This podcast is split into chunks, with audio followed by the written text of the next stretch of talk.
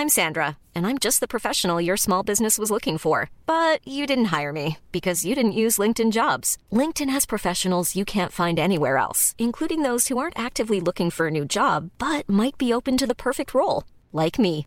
In a given month, over 70% of LinkedIn users don't visit other leading job sites. So if you're not looking on LinkedIn, you'll miss out on great candidates like Sandra. Start hiring professionals like a professional. Post your free job on linkedin.com/people today. Media Group presenta la información y el entretenimiento que usted necesita para estar enterado, también en su descanso. Informativo El Heraldo Fin de Semana con Alejandro Sánchez por El Heraldo Radio. Con la H que sí suena y ahora también se escucha.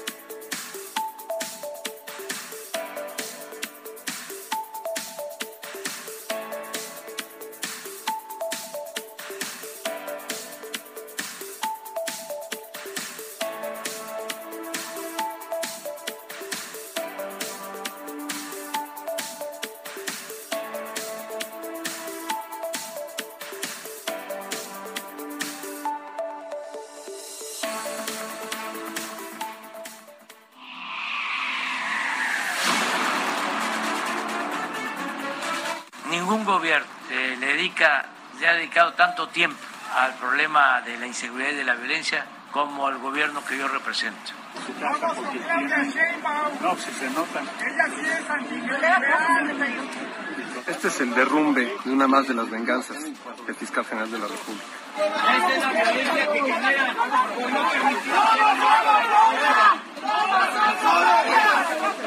Compartan estos videos.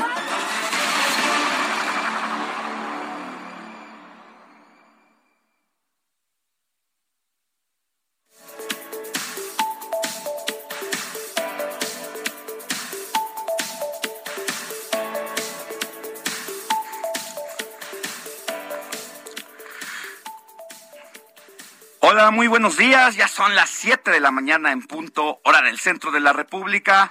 Yo soy Alejandro Sánchez y le voy a informar de aquí hasta las 10 de la mañana en este sábado 21 de mayo de 2022. La noticia no descansa.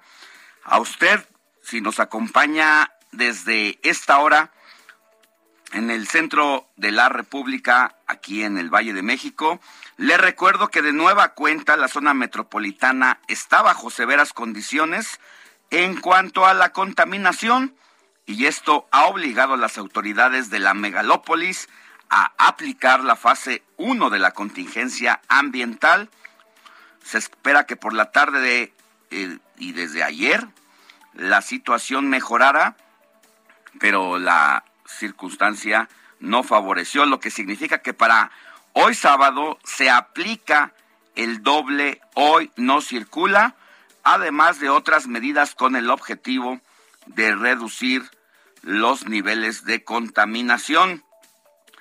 ¿A qué hora se informa si sigue la contingencia para el domingo 22 de mayo? El siguiente informe de la Comisión Ambiental de la Megalópolis se dará a conocer hoy 21 de mayo a las 10 de la mañana. Recuerde que las multas son altas si no se respeta el doble.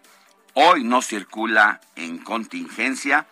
La multa por no respetar el programa es de 20 a 30 veces la unidad de cuenta de la Ciudad de México, un equivalente a algo así como de 1.509 pesos a 2.264 mientras que en el Estado de México la multa será de 1.460 pesos.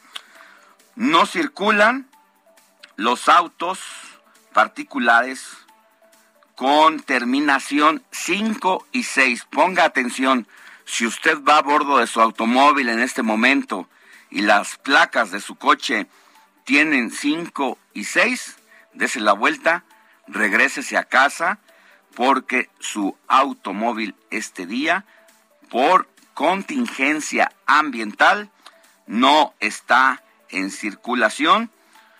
Todos los vehículos particulares también con holograma 1 y 2, sin importar la terminación de la placa no circula. Vamos a estar juntos de aquí hasta las 10 de la mañana para llevarle todas las noticias generadas a lo largo y ancho del país durante las últimas horas. Así arrancamos con la información. Informativo El Heraldo Fin de Semana. Lo más importante en resumen. La Comisión Ambiental de la Megalópolis informó que se mantiene la contingencia ambiental por ozono en el Valle de México, por lo que el programa Hoy no circula aplica este sábado a vehículos con holograma 1 y 2, holograma 0 y doble 0 con engomado amarillo, terminación de placas 5 y 6 de las 5 de la mañana hasta las 10 de la noche. El, investigador del Instituto de Geofísica de la UNAM, Hugo Delgado, advirtió que a causa del cambio climático se han derretido seis de los once glaciares existentes en México, principalmente en Iztaccíhuatl y el pico de Orizaba, cifra que puede aumentar irremediablemente en las próximas décadas. El presidente Andrés Manuel López Obrador anunció que insistirá a su homólogo estadounidense Joe Biden concretar la reforma migratoria prometida y advirtió que no permitirá que en campañas de Estados Unidos se desaten cuestionamientos a migrantes mexicanos para ganar votos. Así lo dijo el presidente.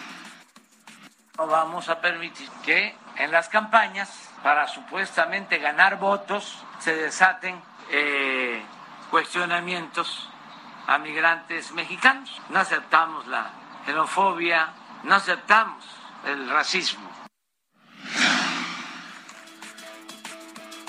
En más información, la titular de la Secretaría de Economía, Tatiana Cloutier, y la ministra de Comercio Internacional de Reino Unido, Annie Mari Triveland iniciaron este viernes las negociaciones para concretar un nuevo tratado de libre comercio entre ambos países, el cual se espera quede concretado a finales de este mismo año.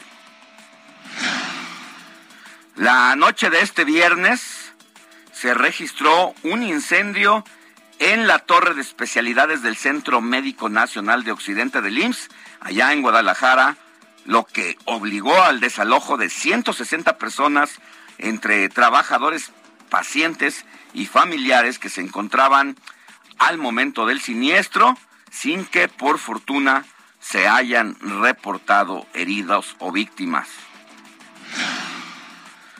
La Secretaría de Seguridad Pública de Michoacán anunció que impidió la entrada a la ciudad de Morelia del grupo de civiles armados autonombrados Pueblos Unidos, que mantiene presencia en el municipio de Pátzcuaro desde julio de 2021 y pretendía llegar a la tenencia de cápsula en la capital Purépecha. En más temas y relacionados a la Ciudad de México, la jefa de gobierno Claudia Sheinbaum se pronunció en contra de la unificación de puestos semifijos en la alcaldía Cuauhtémoc, lo que implica la desaparición de rótulos, lo que calificó como una medida absolutamente arbitraria. Aprovecho para decir lo que no, no estoy de acuerdo con lo que se hizo en la alcaldía Cuauhtémoc, que prácticamente se borra la pues la identidad cultural y popular que hay en la ciudad, pues es parte de nuestra cultura y es absolutamente autoritario querer imponer. Y mire, el día de ayer, precisamente aquí en las instalaciones del Heraldo Media Group, tuvimos la visita de la jefa de gobierno, Claudia Sheinbaum, nos habló de su lucha contra la inseguridad, cómo es que han ido bajando los índices de criminalidad en la capital del país, los homicidios, el robo de autos, el robo de casa, habitación, la estrategia que ha realizado precisamente para lograr esos, esos resultados y esa entrevista se va a publicar en el Heraldo de México el próximo, el próximo día lunes. Vino acompañada también del secretario de Seguridad, Omar García, quien pues da todos los detalles de cuando llegó aquí a formar parte de esta dependencia, todas las irregularidades que se encontraron, pero también al mismo tiempo la puesta en marcha de un, plan integral que poco a poco se ha ido poniendo en marcha y sobre todo también la coordinación con alcaldías de Morena, pero también de la oposición, de la alianza PAM, PRI y PRD, y cómo, cómo es que poco a poco se ha ido avanzando en, en, esa, en esa materia. Vámonos con más información porque precisamente de temas de la Ciudad de México, al respecto, la alcaldesa de Cuauhtémoc, Sandra Cuevas, explicó que la decisión de su administración de eliminar el rotulado de los puestos semifijos es un tema de orden y disciplina para mejorar la imagen. Esto lo dice la propia jefa de la o la alcaldesa de Cuauhtémoc, Sandra Cuevas, y dice que la demarcación ya anunció que se realizarán mesas de diálogo con los comerciantes. Habla la alcaldesa de Cuauhtémoc, Sandra Cuevas. Esta fue una medida que se tomó para que haya más orden, más disciplina, más limpieza en toda la alcaldía Cuauhtémoc. Sé que decisiones que tome un gobernante, un político, a veces les van a gustar a unos y a otros no. Vamos a entablar mesas de trabajo para llegar a un acuerdo, pero también eh, quiero decirles que referente a los rótulos, vamos a escuchar la demanda vecinal, porque muchos pueden opinar, sin embargo, los que mandan son los que viven aquí en la alcaldía Cuauhtémoc.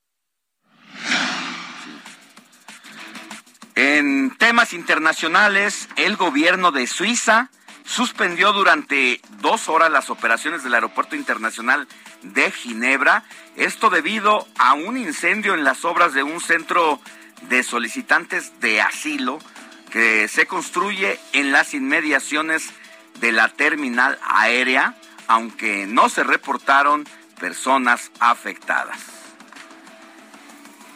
En más información internacional, en una entrevista con motivo del tercer aniversario del inicio de su mandato, el presidente de Ucrania, Volodymyr Zelensky, afirmó este sábado que la victoria en la guerra que libra Rusia en su país será sangrienta y se ganará en el campo de batalla, pero aseguró que su final será diplomático. Esto lo dice justo cuando casi se están cumpliendo 90 días, es decir, tres meses de guerra, de una guerra que cuando se suscitó, la mayoría de los expertos en seguridad internacional o en relaciones internacionales apostaban que acabaría en menos de cinco días y que Ucrania sería masacrada precisamente por las fuerzas invasoras de Rusia. Y vámonos con más información internacional, porque mire, en medio de esta guerra diplomática que, que hay entre los Estados Unidos con México y los países de Latinoamérica, habló Nicolás Maduro.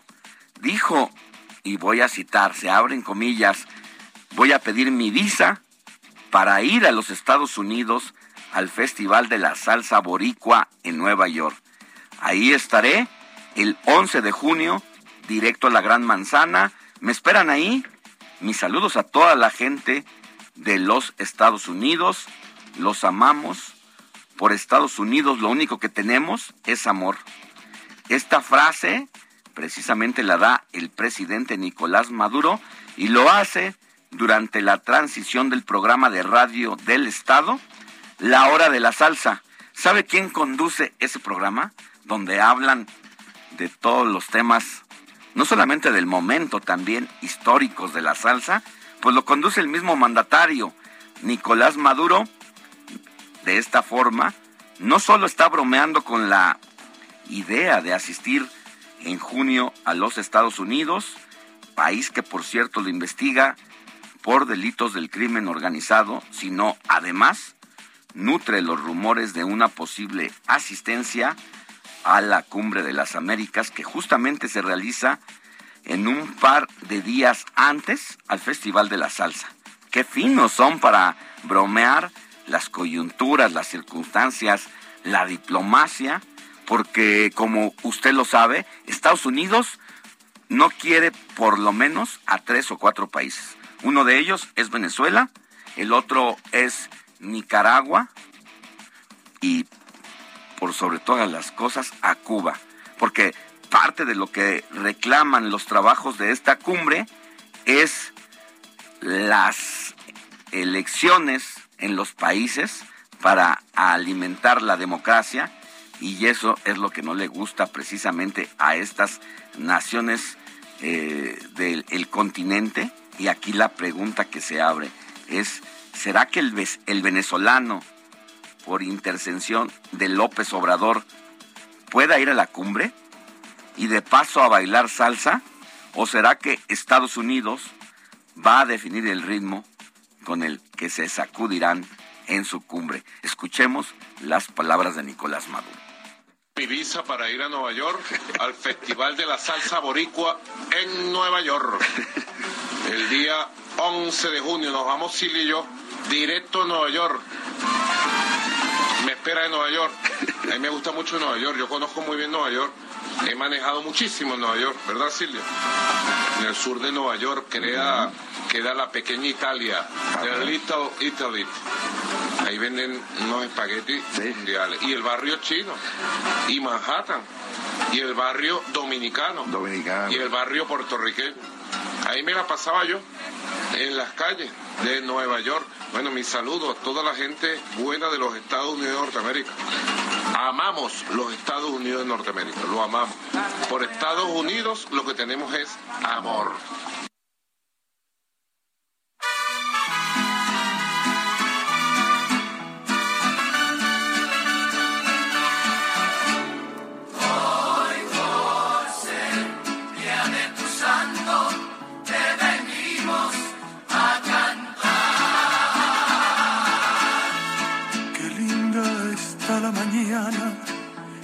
Vengo a saludarte. Venimos todos con gusto. Mi querida Moni Reyes, muy buenos días. ¿A quién tenemos que salir a abrazar, correr a abrazar? Ya sea porque sea su santo o porque está de manteles Su cumpleaños, creyó en nuestro Ah. productor Héctor Vieira que te íbamos a olvidar. claro que no, Ah, Alex. Héctor Vieira ya estaba como Muy triste. triste, Cabizbajo. creyendo que no te acordabas, mi querida Moni. Claro, ¿verdad? Si alguien lleva esa agenda, ¿quién es? Yo, Moni Reyes, Monique Reyes, claro. Alex, pues estamos a manteles largos con el productor, hoy cumple veintitantos años, Una- está muy estamos, en- joven. estamos en- es casi, casi milenia. Casi, casi milenio. O sea, casi, casi yo lo tuve, yo lo parí. Ah, no es cierto. no, no está tan chavo, ¿eh? Ya, ya tiene su camino. Es chavo recorrido. ruco, es chavo ruco, es chavo ruco. Yo soy chavarruca, pero él un poco menos. poquito ¿no? más abajo, ¿no? Poquito más- Yo tengo 70 y acá. Acá Héctor tiene 50 y pico. No, la verdad es que un abrazo a mi querido Héctor Vieira, quien aquí se la pasa viviendo en los micrófonos del informativo de fin, de, de semana, semana. porque además de ser honrados en que nos produzca, en que haga la, jefatura de información aquí en la mañana, pues se la pasa con todos Toda los- la barra informativa. Toda la barra informativa. Él es el que está detrás de estos eh, motores, de estos micrófonos, el que hace que sea posible todo esto. Así que, mi querido Héctor, Abrazos. te queremos bravo. mucho. Larga vida. Felicidades. Y además,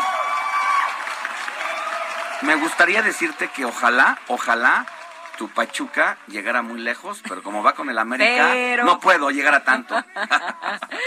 Muy bien, felicidades. Al ratito das tu música y todo, ¿no? Entonces ya tendrá tiempo de agradecer. Claro, claro Muy bien. que sí. Pues ahora vamos con El santoral, ¿te parece? ¿A quiénes tenemos que abrazar en ese sentido? ¿De una vez te digo o te cuento la historia? Cuéntanos la historia. Les cuento la historia. Pues hoy es día de Cristóbal.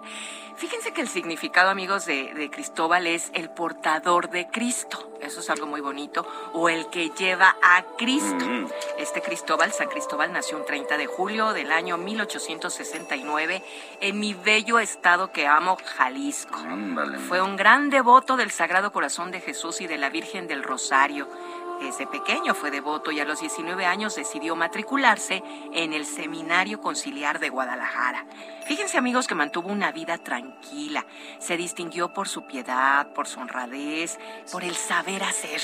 Se entregó al bienestar de los demás, que debemos de hacer todos, Alex, ¿no? El bienestar de los demás no, siempre pues es que es bueno. Haz, haz el bien sin mirar a quién. Exactamente, o no hagas lo que no te gustaría claro. que hicieran, eso es un gran lema. Bueno, pues Cristóbal fundó un hospicio para huérfanos, ah, también un asilo para ancianos, sufrió en la vida un giro inesperado al desatarse la guerra de los cristeros de aquella época aquí en México, y el conflicto armado duró tres años y enfrentó al gobierno de nuestro país y a varios grupos religiosos.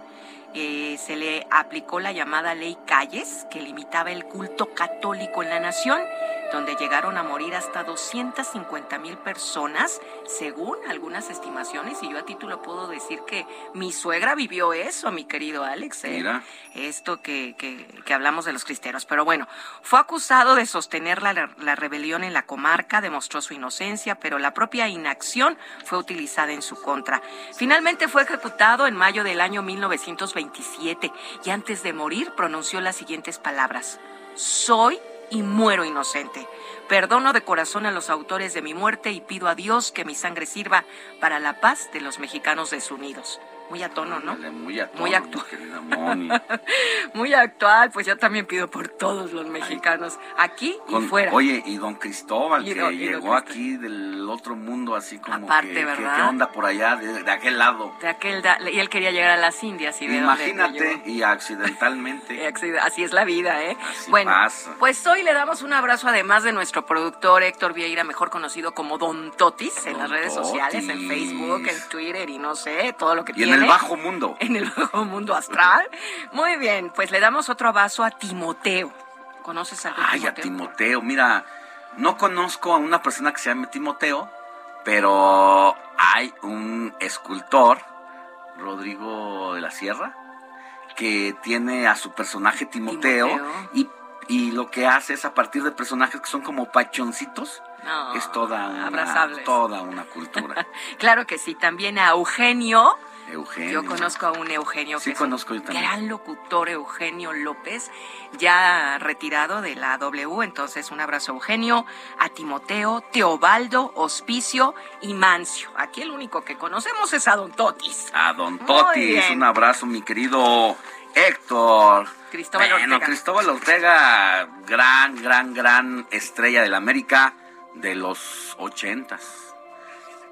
Y mira, era un hombre muy bajito, compacto, pero con una capacidad de movilidad. Decía eh, Mohamed Ali en su momento, ¿no? Eh, vuelo como una mariposa, pero pico como avispa. Algo así era el, tal pulmones, Cristóbal, ¿no? Cristóbal Ortega, el siete pulmones. Y bueno, pues ahí, ahí están los festejos para quienes fes- cumplan años, o sea, su santo. Y también, fíjate que hoy sábado 21 de mayo, mi querida Moni, Sí. Día Mundial del Whisky. Salud. Qué rico. ¿Cuántos seguirán honrando al whisky Alex. a esta hora de la mañana? Estamos chocando nuestros cafecitos, ¿verdad? Día Mundial del Whisky se celebra el tercer sábado de mayo de cada año para homenajear una bebida de reconocimiento internacional, pero que a pesar de ello no se había decretado un día especial en su honor y fue posible gracias al especialista en destilado Blair Bodman y curiosamente, hoy que es Día Mundial del Whisky, ayer, ¿sabes de qué fue día? Sí, de, de- de los- Ah, es, tú sí te la sabes. Sí, claro. No podías fallar. Si No. eres la de los santorales y todo, Claro. eres, eres, eres la fuente que- Claro. que, lo ha- Día del borracho en México y en algunos Sí, países ayer todos nos felicitamos. de América. Latina hoy están de fiesta, pero no se trata de una celebración cualquiera y se conmemoraron muchos y honraron precisamente, mi querida Moni, pues ese festejo. Si te parece, vamos a una pausa y volvemos con más información. Claro que sí, 7 de la mañana, 24 minutos, tiempo del centro de México, y estamos aquí en el Heraldo, Heraldo fin de semana. Continuamos.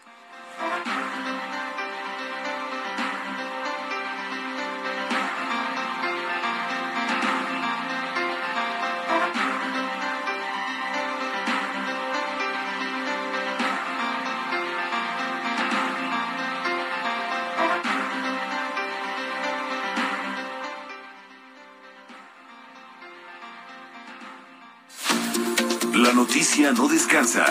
Usted necesita estar bien informado también el fin de semana. Esto es Informativo El Heraldo Fin de Semana.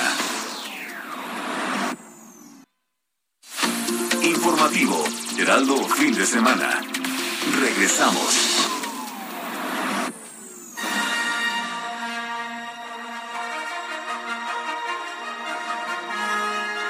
La alcaldía Gustavo Amadero tiene la Expo Star Wars, con proyecciones, conferencias, conciertos y hasta exhibiciones con sables de luz. Las autoridades de la demarcación informaron que esta se realizará desde el 12 y hasta el 29 de mayo. Recuerda que es importante que uses cubrebocas y sigas las indicaciones del personal de la alcaldía. La primera actividad es la proyección de la serie The Mandalorian del 12 al 23 de mayo. Las funciones serán de las 13 a las 17 horas. Luego el 21 de mayo a las 2 de la tarde, tienes chance de asistir a la conferencia ¿Por qué nos gusta Star Wars? Y también llegan a la Expo Star Wars los seres peludos que abundan en los árboles de la boscosa luna de Endor. El 22 de mayo a las 2 de la tarde habrá una conferencia sobre el análisis etnomusicológico de la especie Ewok con Jaime Arista. Pero si quieres aprender más sobre este universo, puedes quedarte en el viaje del héroe en Star Wars con Planeta XL a las 3 de la tarde. Pero, ¿Cómo coleccionar sin que te chamaqueen? Bueno, pues Sergio Durán te podrá orientar con coleccionismo para principiantes y esto será el 28 de mayo a las 14 horas. Y bueno, pues a dónde puedes acudir exactamente al Centro Cultural Futurama en Cerrada Otavalo número 7, Avenida Instituto Politécnico Nacional, Colonia Linda Vista, a cinco minutos de la estación del Metrobús Instituto Politécnico Nacional.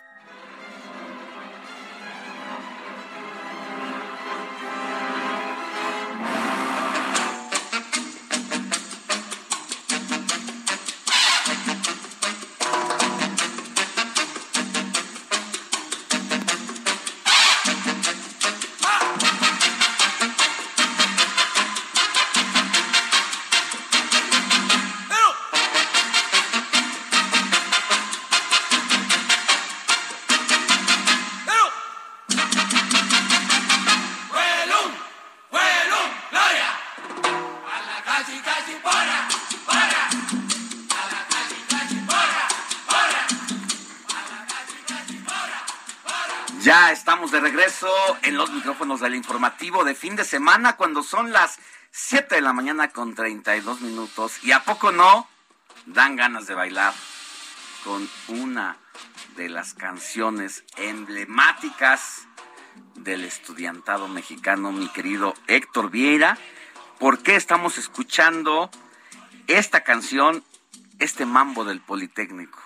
Así es, mi querido Alex, amigos del auditorio, muy buenos días. Pues sí, como bien lo dices, empezamos con mucho sabor, con mucha candela, con mucho ritmo esta selección musical de este sábado, porque precisamente estamos escuchando esta composición del México cubano Damaso Pérez Prado, el mambo del Politécnico que estrenó en 1952. ¿Y por qué lo estamos escuchando, Alex? Porque hoy, 21 de mayo, precisamente es el día del Politécnico, del Instituto Politécnico Nacional, una institución junto con la Universidad Nacional Autónoma de México, las dos instituciones educativas más importantes de México y que precisamente eh, cumplió eh, recientemente 86 años de existencia, fundada el primero de enero de 1936 por el entonces presidente Lázaro Cárdenas del Río, cuyo cumpleaños es el día de hoy. Precisamente Lázaro Cárdenas nació el 21 de mayo de 1895 allá en Jiquilpan, Michoacán, y precisamente por ser el fundador de esta institución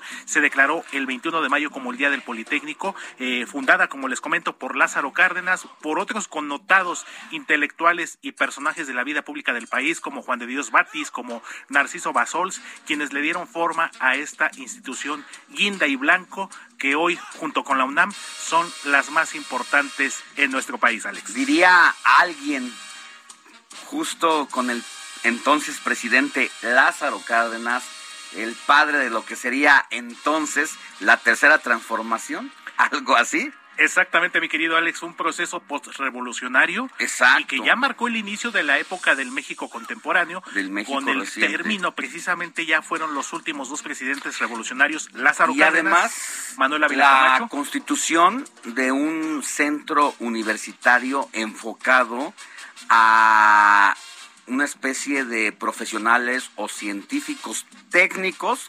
especializados en lo que fue parte de su plan de gobierno, que fue la nacionalización del petróleo y que decía, bueno, pues ya tenemos, eh, vamos a dar ese paso, vamos a quitarle a los extranjeros precisamente esa fuente de explotación, vamos a hacerlo los mexicanos, pero necesitamos hombres y mujeres capacitados, aunque en ese tiempo eran más hombres que mujeres. Vamos a ser ingenieros, ingenieros en todos los sentidos, que se encargaran precisamente de la explotación del suelo, del subsuelo, y que dieran paso a la extracción, producción y transformación del petróleo. Así es, mi querido Alex, bien lo dice el lema del Instituto Politécnico Nacional, la ciencia y la técnica al servicio de la patria. Y por supuesto, Alex, si estamos escuchando el mambo del Politécnico, como bien dicen también por ahí, Poli UNAM unidos vencerán. Y pues otra de las máximas creaciones de Damaso Pérez Prado, por supuesto, los que somos azul y oro también, el mambo universitario que estamos comenzando a escuchar. Y sin lugar a dudas, hay una se, siempre se ha hablado de una rivalidad deportiva, por supuesto es la, creo que la más importante a nivel estudiantil, pero también hay una hermandad entre universitarios y politécnicos. Al final de cuentas. Y a final de cuentas somos tanto universitarios como politécnicos quienes hemos contribuido al desarrollo científico, cultural también, en las ciencias sociales de nuestro país. Independientemente de esta disputa deportiva que hay entre, entre el Puma, por parte de tu casa de estudios, de la UNAM, y el burrito, por parte de este esta figura, este emblema que representa al Politécnico, más allá, pues hay una hermandad que lo que hace es profesionalización, eh, creación de licenciados, de ingenieros. Investigación. Y, investigación y que el 1968, este año que fue un antes y un después en la cultura mexicana, en la historia mexicana, pues los hermandó de alguna manera porque al final eh, pues luchaban por la misma causa, por las libertades, por la transformación, precisamente por el reconocimiento a las demandas, pues eso es lo que los identifica, aunque ya a la hora de los catorrazos y sobre todo en el fútbol americano, ambas instituciones pues muestran una singular rivalidad, pero no pasa de ahí. Así es, mi querido Alex, y esta rivalidad incluso deportiva ha quedado plasmada también en la historia del cine mexicano. Una de las películas que yo recuerdo con mucho cariño, con mucha emotividad por la, pues la trama, la historia que maneja y por los personajes que ahí aparecieron. La locura del rock and roll, una película de 1956 que incluso muchas de sus escenas fueron grabadas en Ciudad Universitaria, que tuvo figuras como Adalberto Martínez Resortes, eh, también fue protagonizada por una gran actriz en paz descanse, Evangelina Elizondo, que incluso fue madrina en los partidos de fútbol americano. Eh, en una época en la que el fútbol americano también era liderado por, para mí en lo personal, el mejor entrenador de fútbol americano que ha tenido nuestro país, lamentablemente ya fallecido también, Manuel Rodero. Entonces hay una historia muy vasta entre universitarios y politécnicos y pues qué mejor manera de recordarlo en estas efemérides musicales de este sábado. Oye, pero este es el mambo del Politécnico. Ahorita estamos con el mambo universitario. Vamos a retomar un poquito el mambo del Politécnico, porque a final de cuentas hoy es Día del Politécnico. Mi a ver.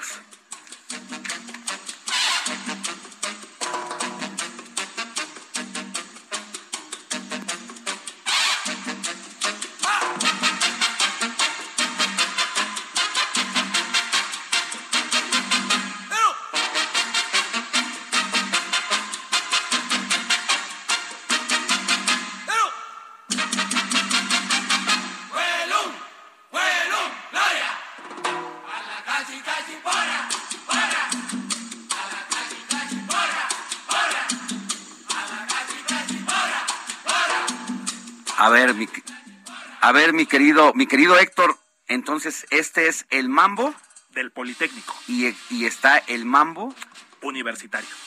A ver, son dos diferentes. Dos diferentes. A ver, este fue el del Politécnico. A ver el mambo universitario.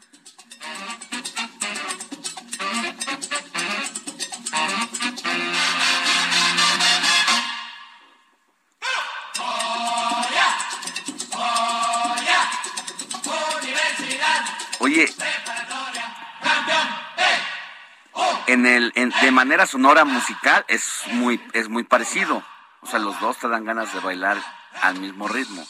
Pero la letra y la manera de las vivas, las goyas, son los que hacen la diferencia. Así es, mi querido Alex, el, el Wellum del Politécnico y el Goya de la Universidad. Ya tenemos oportunidad de platicar el origen de ambas porras, de ambas instituciones, donde pues también tienen su historia a nivel estudiantil. Pues ahí están los dos mambos. Mambo universitario, mambo del Politécnico y continuamos, mi querido Alex. Seguimos con más.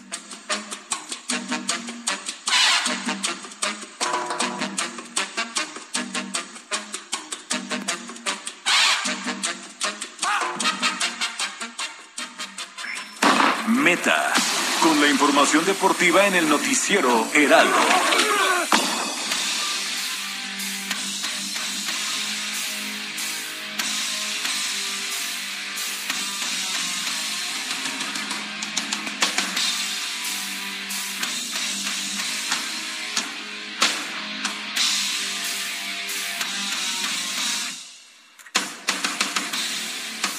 Son las 7 de la mañana con 41 minutos, hora del centro de la República.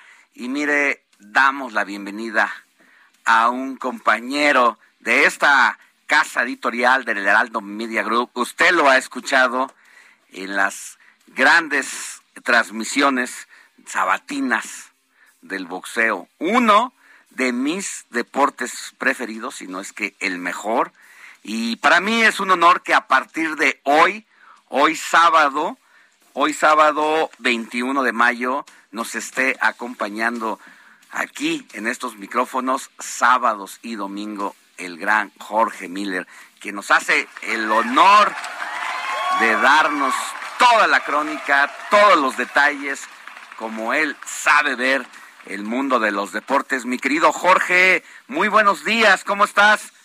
¿Qué onda, Alex? ¿Cómo estás? Saludos para ti, para todos eh, allá en, en, cabina. De verdad, un gusto, un honor para mí el eh, formar parte de, este equipo. Y pues el deporte siempre nos remite a esto, ¿no? A equipo, todos juntos somos mejores y ojalá que tengamos mucho tiempo por acá con, con todos ustedes. Y bueno, pues a darle, oye, pero se me hizo muy raro algo que estabas platicando. Dímelo, dímelo. Hoy es Día Internacional de... Ay, ay, ay, salud, salud, salud. Día del whisky y curiosamente, ayer Día del Borracho. ¿Y, hoy? El cumpleaños del productor. Así que, ah, ya sabemos por qué, por qué. ¿Eh? Así que, mira, las cosas se van ligando solitas. Sí, sí, sí, ahí está la historia contada, ¿no? Oye, pues ayer primer partido, el partido de ida de la final del fútbol femenil de la Liga MX en nuestro país. Eh, las Chivas Rayadas de Guadalajara en contra de las Tuzas que tuvieron un primer tiempo muy bueno. Viridiana Salazar abría el marcador al minuto 28 para mandar a las Tuzas adelante, uno por cero. Pero después vino la debacle y sobre todo en los minutos finales fue cuando de plano se cayó a pedazos en su casa el equipo de las Tuzas ante una gran actuación de Alicia Cervantes, la goleadora del campeonato, una delantera de verdad impresionante, una mujer que dentro del área pesa completamente y que hace tremendos trabajos hacia adelante. El minuto 81 ya ponía el 3 a 2 y al minuto 96 Alicia Cervantes engaña barreras, cobra perfecto hacia el otro lado del arquero de los Tuzas para decretar el 4 a 2 final, así que empate ajeno ganan las Chivas frente a las Tuzas en la final de ida. el partido de vuelta será en el estadio OmniLife el próximo lunes para definir a la campeona. Tendrá la oportunidad las Tuzas de remontar, parece muy complicado, sobre todo porque hablamos de una ofensiva matona como la que tiene Chivas. Y bueno, vamos hoy a lo que va a suceder precisamente en la noche. Otros que la tienen complicadísima después de un partido redondito del campeón del Atlas, sí, el campeón Atlas, los rojinegros ganaron en casa. Muy bien. A ver, después de cuántos años, cuántos años fueron los que pasaron para que ganara un título? 70, años, algo así como pues un, siete, siete décadas, llegan a la final y hoy la vuelven a hacer, por lo menos se meten en la disputa, lo cual pues están haciendo una hazaña. Sí, la verdad es que ha tenido un gran trabajo Diego Coca al mando de el equipo atlista como el director técnico. Del otro lado está Miguel El Toco Herrera que sabe motivar sin lugar a dudas a, a sus equipos, lo vimos con el América, ¿no? cuando lo hizo campeón, y bueno, ahora Tigres tiene oportunidad, ¿por qué? Porque está en casa, ¿y por qué? Porque Tigres ha ganado sus últimos cinco partidos de semifinales de la Liga MX y no ha aparecido Guiñac, eh, Messier Guiñac tendrá que aparecer para que eh, le traten de dar vuelta al partido Cualquier marcador eh, de triunfo 1-0, 2-0 para el Atlas, bueno, está dentro, por supuesto. Incluso perdiendo el Atlas por menos de un gol, eh, está dentro, ¿no? Entonces, la verdad es que luce muy complicado para los Tigres, pero bueno, los partidos hay que jugarlos, así que esta noche, 8 de la noche en el Volcán, los Tigres en contra del Atlas, Tigres tiene que ganar por tres goles y que no le hagan ni uno de ese tamaño lo que le espera al equipo atlista. Y hablabas de boxeo, pues y yo sé que te gusta el boxeo y practicaste boxeo, ¿no, Ahí Villamelón, eh, eh, seis peleas, amateur, cinco ganadas y la última, una madriza retirado para siempre. Uy, yo ya te iba a decir, déjame, le hablo a mi amigo Oscar de la Hoya para empezar a ver cómo manejamos no, ya, ya, ya, ya, eh, la verdad es que fue en los noventa y picos cuando eh, J.C. Chávez era el rey indiscutible de los pesos superligeros. Y en ese tiempo había, eh, si tú recuerdas bien, en aquella histórica pelea si no me equivoco, debió haber sido en 1995, J.C. Chávez contra Greg Haugen ahí en el Estadio Azteca, donde no se ha repetido una pelea con la afición concentrada en un lugar, 130 mil aficionados, 110 mil cabe el Estadio Azteca, pero 130 mil porque la cancha de donde juegan literal los, los futbolistas, pues también fue copada por gradas improvisadas y bueno, ahí estaba yo todavía como un soñador iluso y en ese tiempo había un campeón del mundo que cuando JC Chávez lo entrevista a Sonia Alarcón le dice, bueno, campeón, ¿qué sigue? Ya no tienes rivales en el superligero.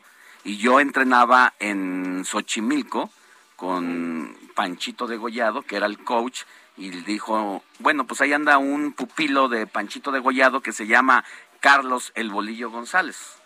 Sí, sí, y ahí, ahí alguien hizo creer que yo podía tener posibilidades, pero en la sexta pelea me hicieron ver que era uno más dentro del millón de los que sueñan, pero no llegan, mi querido George.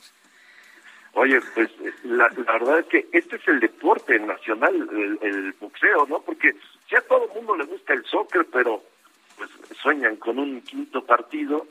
Imagínate, en el boxeo sí somos campeones del mundo, somos referentes y, y la verdad es que, bueno, pues como, como bien dices, siempre hemos tenido grandes campeones y, y aquella noche Howden había, se había pasado porque le había dicho a Chávez que él le había ganado a puros taxistas. ¿Te acuerdas? Y, Chávez le dijo, te voy a arrancar la cabeza, sí, a ti sí, te voy a dar, y le dio una felpa tremenda en el Estadio Azteca. Récord Guinness, por cierto, sigue siendo la mayor entrada por una pelea de boxeo, esa que hizo Julio César Chávez en contra de Craig Howden, que no era nada mal boxeador Howden, pero que todos ante Chávez, la verdad es que se veían como novatos. Esta noche pelea David Benavides contra eh, Lemieux, David Lemieux también que es un, muy buen boxeador y la verdad es que no será una pelea sencilla para Benavides, el bandera roja Benavides, eh, porque Lemieux pega durísimo, pega muy fuerte. Lemieux ha enfrentado a grandes boxeadores como a Golovkin en su mejor momento, lo enfrentó Lemieux y, fue una pelea complicada, durísima. Así que los primeros cuatro o cinco rounds van a ser de verdad muy complicados para eh, el eh, David Bandera Roja Benavides, que todo el mundo ha dicho que eh, ya es momento de enfrentar a Canelo. Yo creo que todavía no. Me parece que ni el próximo año podremos ver esa pelea. Y, y bueno, la verdad es que hoy tendremos eh, esa gran función. Y eh, digo, ya aprovechando y hablando de boxeo, esta noche en Ringside, en nuestro programa, tendremos a Jackie Nava en la entrevista. La verdad es que platicaremos con ella de su futuro, porque la próxima semana tiene eh, combate frente a Yacet Noriega, una gran pugilista, y vamos a hablar de varios asuntos alrededor del mundo del boxeo. Analizaremos, por supuesto, la victoria del zurdo Ramírez y, bueno, muchas cosas más. Eh, esta noche ya decíamos Atlas contra Tigres y ayer en, el, en la NBA, en las finales de conferencia, eh, los guerreros de Golden State ponen la serie 2 a 0, ganando 126 a 117 sobre los Mavericks de Dallas, con una muy buena actuación, por supuesto, de Andrew Wiggins, que tuvo 38 puntos. Y la verdad es que se vio bastante bien, pero el mejor de todos con 32 puntos fue Stephen Curry, 32 puntos, 5 asistencias, 8 rebotes, un gran partido para Stephen Curry que sigue siendo el mandón del equipo, aunque ahí está Clay Thompson y compañía. Me parece que tiene todavía cuerda el equipo de los guerreros de Golden State. Ya estaremos platicando el día de mañana de lo que suceda en esta serie y por supuesto en el mundo del deporte. Esta noche Atlas Tigres, 8 de la noche y también hablaremos de boxeo el día de mañana. Y te estaremos, estaremos escuchando, sintonizando hoy. ¿A qué hora, mi querido Jorge? Hoy nueve de la noche, nueve de la noche va a estar el día completito de nuestro gran productor Héctor Vieira. Eh, por cierto, feliz cumpleaños a Héctor. Y bueno, pues estará ahí. Feliz cumpleaños en, el día del whisky. Eh, claro, ¿no? Oye, mi querido Jorge, yo te, investigación que hay que hacer. Yo te quiero agradecer que a partir de hoy formes parte de la familia del informativo de fin de semana. Estaremos aquí sábados y domingos llevando lo mejor a la audiencia de todos los deportes. Yo sé que tienes tus preferencias, que entre el fútbol americano y entre el boxeo te la vives, pero no por eso no tienes no dejas de tener todos los detalles del fútbol, soccer y de todos los demás deportes amateurs. Aquí vamos a estar. Te doy la bienvenida y gracias, gracias por, por ser parte de este equipo. Te mando un abrazo, mi querido Jorge. Muchas gracias, gracias Alex. Eh, feliz cumpleaños al productor. Y por cierto, hoy se juega también por la noche la final de la LFA, la Liga de Fútbol Americano Profesional de nuestro país, en el Estadio Caliente, allá en Tijuana los fundidores de Monterrey en contra de los Gallos Negros de Querétaro. Así que para la gente de Tijuana, pues vayan porque dan muy buen espectáculo. Bien, gracias Jorge. Hasta mañana. Gracias. Un abrazo. Nosotros ya nos vamos a una pausa. Mire, se fue una hora rapidísimo.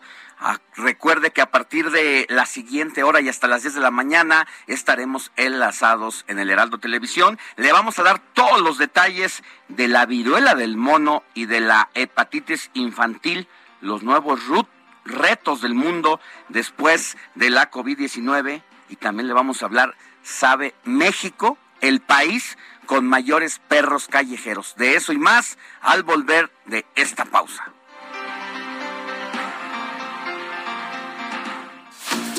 La noticia no descansa. Usted necesita estar bien informado también el fin de semana. Esto es Informativo El Heraldo Fin de Semana. Policías, busca controlar su flujo en el país. Se definirán a los finalistas en el fútbol mexicano.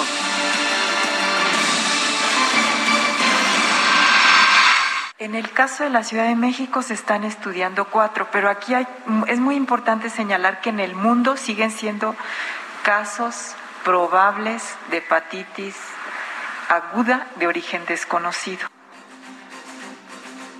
Muy buenos días, yo soy Alejandro Sánchez. Recuerde que la noticia no descansa. Aquí seguimos con la información. Mire, el tema de la hepatitis y de la salud ha sido todo un tema. Esto fueron las palabras de la secretaria de Salud de la Ciudad de México, quien a mitad de semana hablaba de los supuestos casos de hepatitis aguda. Sin embargo, conforme avanzó la semana, se confirmó la primera muerte por este hecho, algo que pone en alerta al país completo.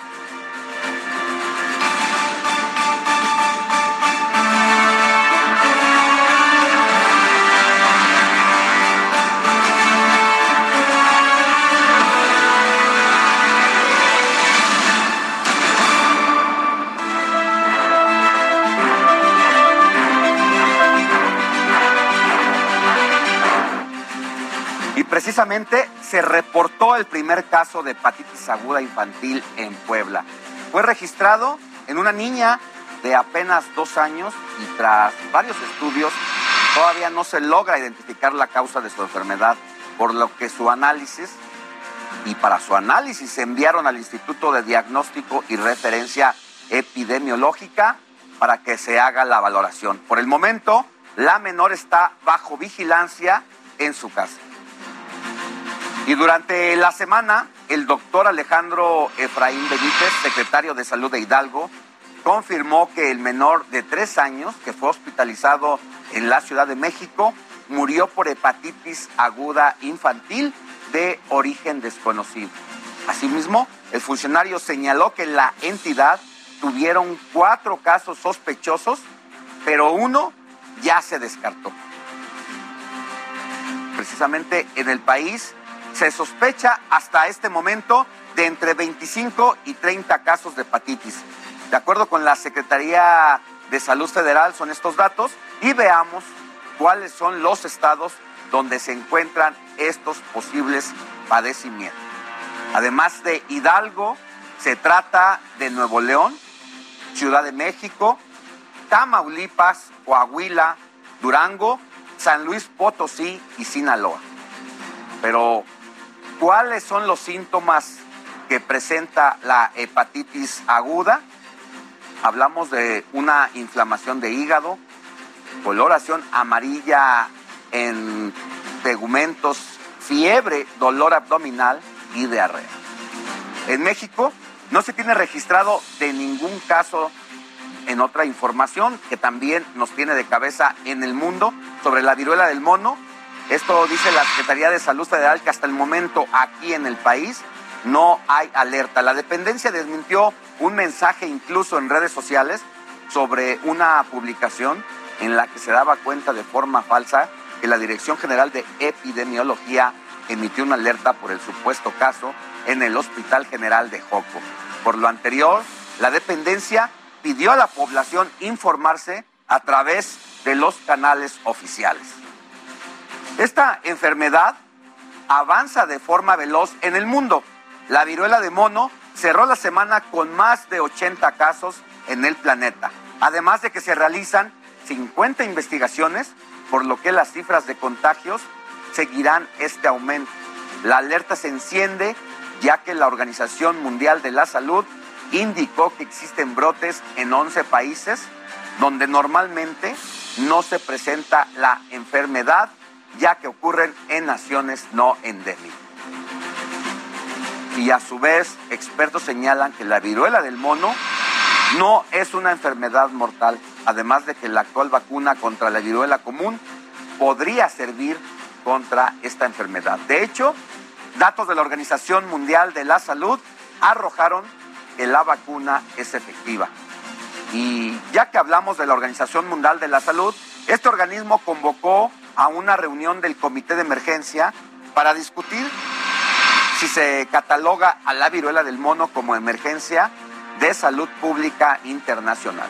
Dicho comité solo se ha reunido en nueve ocasiones en las cuales se han abordado, mire, el COVID-19, el Zika, ébola de África, la gripe porcina, entre otras. Solamente en nueve meses se ha reunido este organismo para declarar estas epidemias. Pero, ¿sabe usted qué es la viruela del mono?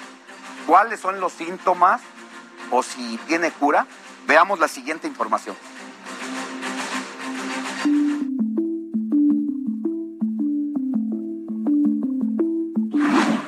Un nuevo brote de contagios está alertando al mundo. Países como España, Londres, Portugal y Estados Unidos han registrado sus primeros casos de la viruela del mono. La viruela había sido erradicada hace más de 40 años. Hoy está de vuelta entre la sociedad con una enfermedad llamada viruela del mono, la cual es transmitida por simios y tiene síntomas muy similares a la viruela común. ¿Cuáles son los síntomas de la viruela del mono? Entre los más comunes está fiebre, dolor de cabeza, dolor muscular, escalofrío, cansancio, inflamación de ganglios, erupciones en la piel, principalmente en manos y pies. Esta enfermedad tuvo su primera aparición en el mundo en 1958, cuando se dio el brote de dos diferentes enfermedades parecidas a la viruela en colonias de monos que se usaban para labores de investigación. La viruela del mono suele transmitirse a través de saliva, secreciones respiratorias o por tener contacto con alguna erupción de esta enfermedad. En algunas ocasiones puede ser transmitida por relaciones sexuales. El tiempo de duración de esta enfermedad es de entre 2 a 4 semanas. Hasta el momento no hay cura para esta enfermedad, aunque expertos aseguran que el tener la vacuna contra la viruela es una gran ayuda. A inicios de mayo se registró el primer caso de viruela del mono en Reino Unido. Se trataba de un paciente que había viajado a Nigeria, país donde es una enfermedad endémica. Heraldo Media Group. Y mire, regresamos al tema de la hepatitis aguda infantil para conversar a profundidad sobre el caso del menor fallecido en Hidalgo por esta causa. En el transcurso de la semana ocurrió, así como las acciones que se implementan en Hidalgo para controlar este padecimiento. Saludo con gusto al doctor Efraín Benítez, secretario de Salud de Hidalgo. Buen día, doctor, ¿cómo está? Muy buenos días, ¿cómo estás tú? Muy bien, gracias. Y aquí con muchas dudas que nos ha llegado de la audiencia, doctor, hemos visto precisamente pues que esta epidemia que inició eh, pues en otro en otros países nos fue acechando, ya se dieron los primeros casos y desafortunadamente a usted le tocó ser testigo de la primera baja, de primera eh, pues muerte en el caso de un menor. Pero queremos poner las cosas en su justa dimensión y que nos diga primero, antes de ir a lo general, antes de abrir el foco, que nos diga específicamente el caso de este pequeñito que a usted le tocó eh, abordarlo desde un inicio, ¿cuál fue la historia? Sí, fíjate que ahorita que hablas tú de poner las cosas en contexto, eh, todavía no podemos hablar de una epidemia está, son brotes que se están observando en diferentes partes del mundo principalmente en Inglaterra, algunas zonas del norte de Francia, eh, Italia y los Estados Unidos. En total, al día de hoy hay un poco más de 300 casos a nivel mundial. En México, el subsecretario López Gatel anunció hace unos días que estaban en estudio 21 casos. Nosotros precisamente hace una semana me reportaron cinco casos de hepatitis viral de manera simultánea, entre ellos el caso de este niño. De estos cinco casos, cuatro ya los descartamos, son hepatitis viral A y desgraciadamente, tal como ya es del dominio público, este pequeñito eh, originario de Tulancingo Hidalgo, que fue atendido primero por un médico particular y posteriormente por el Instituto Mexicano del Seguro Social, eh, se complicó, presentó una hepatitis viral aguda grave que terminó quedando encasillado en este, en este, pues este, en esta nueva patología, le llamamos nosotros patología emergente. Sí. Todavía no se sabe eh, cuál es el agente causal, la forma de transmisión no está perfectamente dilucidada. El niño evolucionó rápidamente en menos de 15 días, eh, pasó de una sintomatología leve a tener que ser enviado a un hospital de tercer nivel en la raza, en el hospital de infectología, para tratar de contener el proceso inflamatorio hepático que él presentaba. Doctor, el caso de este menor que fue pues diagnosticado allá en Hidalgo y que luego fue trasladado a la Ciudad de México, ¿qué precedente sienta para esta coyuntura que estamos viviendo? Mira, yo creo que estamos enfrentándonos a una situación verdaderamente inusual. Hace, antes de que yo entrara al aire, estabas tú hablando de esta hepatitis del mono. Eh, ¿Por qué ahora estamos observando todas estas enfermedades eh, emergentes? Estas, estas enfermedades, la del mono, el coronavirus, eh, la influenza aviar, todas estas enfermedades ya existían. Tenían huéspedes naturales, por ejemplo, en el caso del coronavirus era un murciélago y paradójicamente hay un animal amplificador, siempre hay un animal amplificador que, es que se contamina con el, con el virus y posteriormente pasa al ser humano. En el caso de, del coronavirus que nos está afectando desde hace poco más de dos años, es el, es el pangolín, que es un animalito muy parecido al armadillo, que es endémico de África, pero lo encontraron en un mercado húmedo en, en Wuhan. Eh, ¿A qué se debe todo esto? Primero, al tráfico ilegal de animales y segundo, a que el ser humano ha ido invadiendo los nichos ecológicos de, otras especies. Bueno, regresando a la hepatitis viral, no sabemos exactamente, bueno, perdón, a la hepatitis viral aguda grave en niños, no sabemos cuál es el agente causal. Eh, recientemente, no tiene más de cinco días, salió publicado en el Lancet eh, una serie de observaciones y conjeturas, porque no podemos llamarlo de, otra manera, eh, en donde infectólogos, virólogos, consideran que no tiene nada que ver el adenovirus subtipo 41, que es al que le están achacando esta hepatitis aguda grave en niños. Eh, estos ah, inmunólogos consideran que esta hepatitis es una consecuencia tardía de la exposición al COVID por parte de los niños que están sufriendo este problema. Entonces, hay varias hipótesis. Una, una de ellas es la coincidencia que se está teniendo entre una, em, eh, una pandemia de más de dos años, y, dos años y siete meses que tenemos ya eh, con la presencia del virus rondando por todo, el, por todo el planeta. Además de que es un virus que se ha eh, comportado de una manera verdaderamente veleidosa. No, es muy inestable, muta rápidamente, Inclusive la última versión del coronavirus, el, el Omicron, no es una mutación en sí misma, es una combinación genética de dos, uh, uh, de dos virus, el virus H1N1, eh, el virus, perdón, el virus corona, el SARS-CoV-2 con el, el, virus de la influenza estación, estacional. Esto ocurrió en Botswana en un paciente inmunodeprimido. Dos virus diferentes se combinan.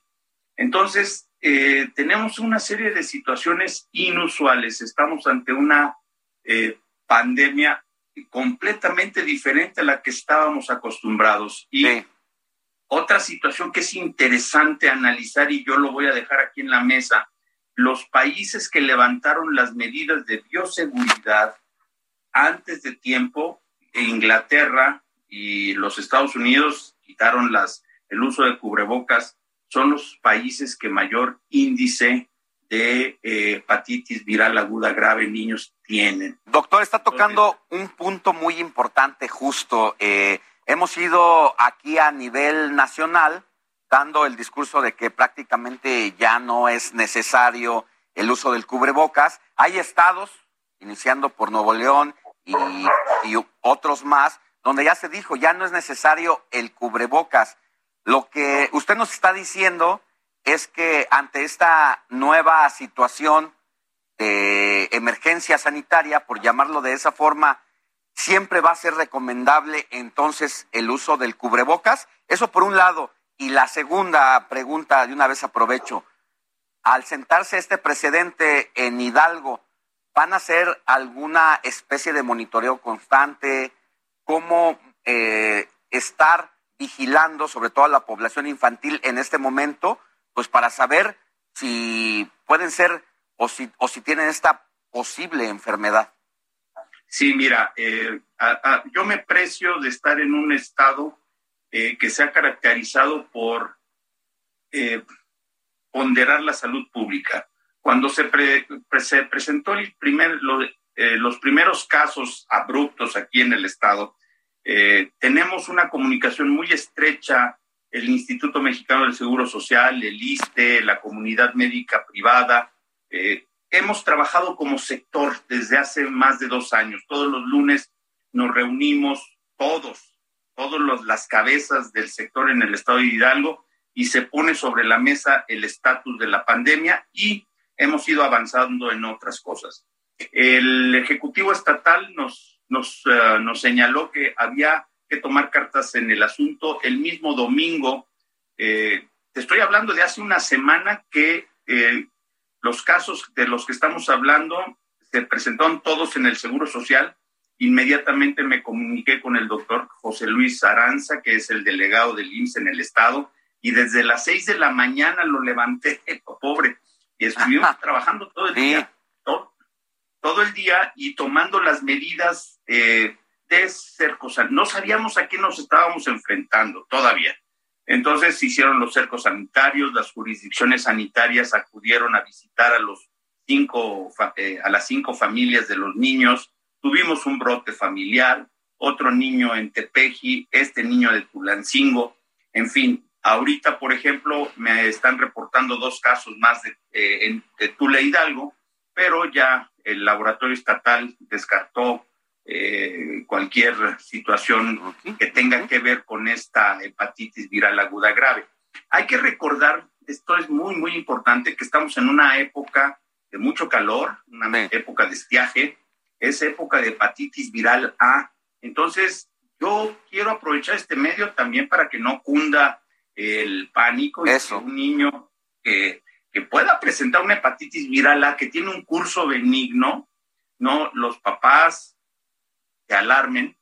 Y por eso también eh, en una comunión con el, el sector educativo, nosotros capacitamos a más de 10 mil maestros y padres de familia para evitar el contagio de hepatitis viral A y entonces abatir las posibilidades de infección por esto y que además los papás al oír toda esta información pues piensen ya mi hijo está con este tipo de problemas. Entonces, yo creo que hay que trabajar no solamente con el sector, sino también con otras secretarías, como es el caso de la Secretaría de Educación Pública, que además tienen una red de difusión verdaderamente impresionante. Hay que aprovechar esa situación. Bien.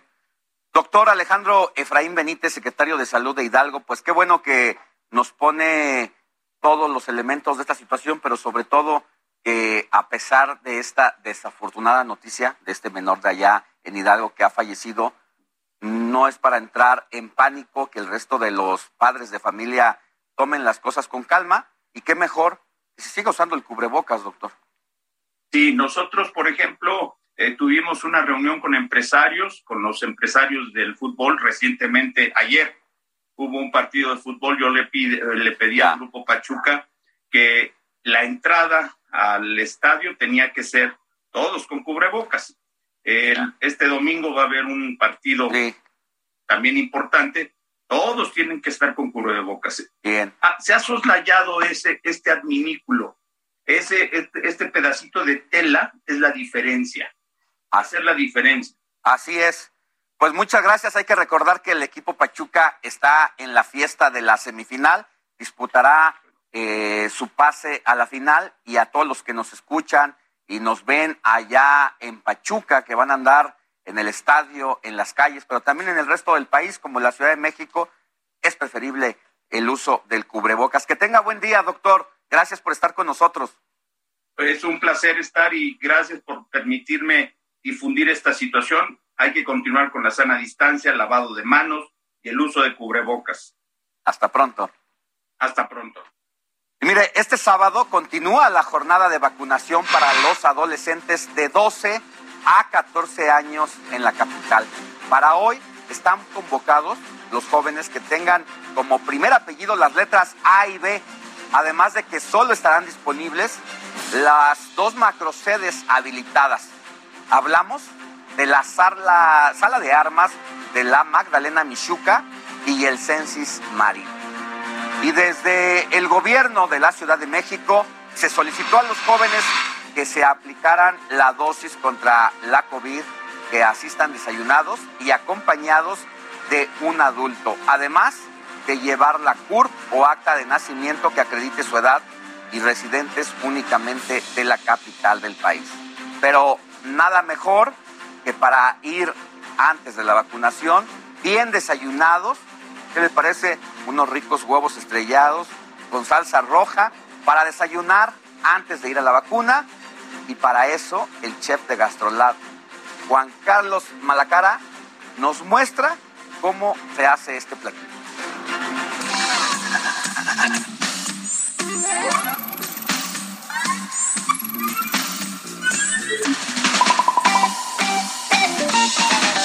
Alex, buen sábado, bienvenido a GastroLab. Hoy les voy a enseñar una receta muy rápida, muy sencilla para que los niños se puedan ir a vacunarse bien desayunados, para que no se nos desmayen o no les pase nada y estén con muchísimas fuerzas.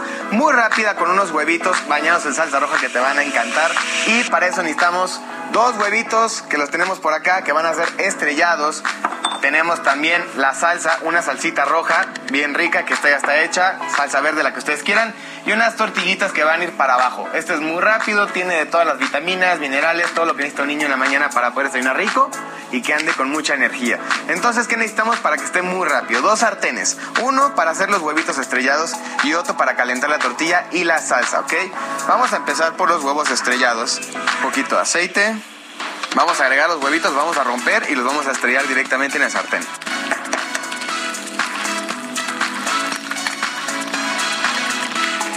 Le ponemos un poquito de sal al huevito, que no se les olvide para que tenga muchísimo sabor. Ya le puse aceite y nada más le vamos a quitar el exceso. Con una servilleta, así, quitamos el, el exceso de aceite para pochar la tortilla.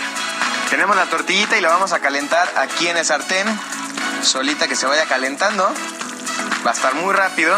Y en ese mismo vamos a calentar la salsa para poder bañar los huevitos que van a estar encima de la tortilla bien rica. Ya tenemos lista la tortilla y la vamos a pasar al plato. Pasamos al platito. Yo voy a calentar otra, pero mientras checamos cómo está el huevito. Aventamos la última tortilla para que sean dos y después nos vamos con la salsa y listo. Vamos montando nuestro huevito, que vean cómo está. Ahí les va, ¿eh? Miren nada más, qué delicia. La salsita ya está caliente y la vamos a aventar todita. Y así, mi Alex, tenemos unos huevitos bien rápidos, muy ricos, para que no se vayan sin desayunar y tengan la pancita bien llena y bien contenta. Ya nada más para acompañar siempre un juguito naranja es muy bien recibido. Provechita a todos los niños en la mañanita del sábado y nos vemos en la próxima. Adiós.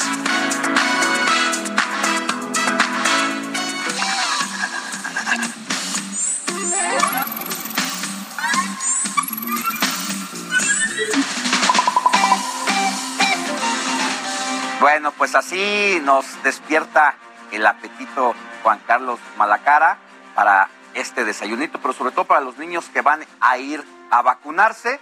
Y justo después de esta pausa vamos a regresar con un enlace al Censis Marina con Mario Miranda para saber cómo se está desarrollando esta jornada de vacunación, pero más adelante. Y mientras tanto, pues vamos a la pausa y volvemos con más información. Vamos a la pausa y al regreso nos acompañará en el estudio Giovanni Gutiérrez, alcalde de Coyoacán, para conversar sobre los avances y retos en la demarcación. La noticia no descansa. Usted necesita estar bien informado también el fin de semana. Esto es Informativo El Heraldo Fin de Semana. Por Narvarte, Polanco y Coyoacán. Hey, it's Ryan Reynolds, and I'm here with Keith, co star of my upcoming film, If, only in theaters, May 17th. Do you want to tell people the big news? All right, I'll do it. Sign up now and you'll get unlimited for $15 a month in six months of Paramount Plus Essential Plan on us. Mintmobile.com slash switch. Upfront payment of $45 equivalent to $15 per month. Unlimited over 40 gigabytes per month. Face lower speeds. Videos at 480p. Active Mint customers by 531.24 get six months of Paramount Plus Essential Plan. Auto renews after six months. Offer ends May 31st, 2024. Separate Paramount Plus registration required. Terms and conditions apply if rated PG. Mi anhelo de encontrarte me lleva al Pedregal.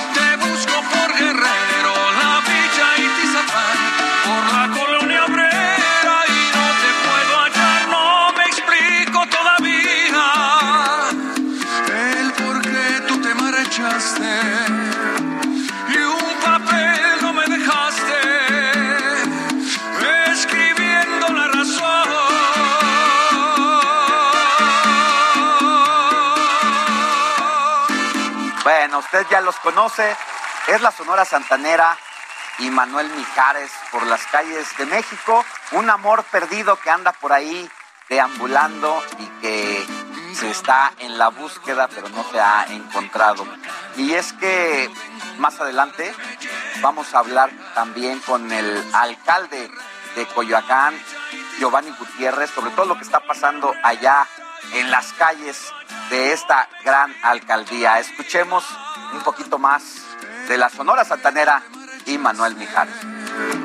Y un papel no me dejaste escribiendo la razón.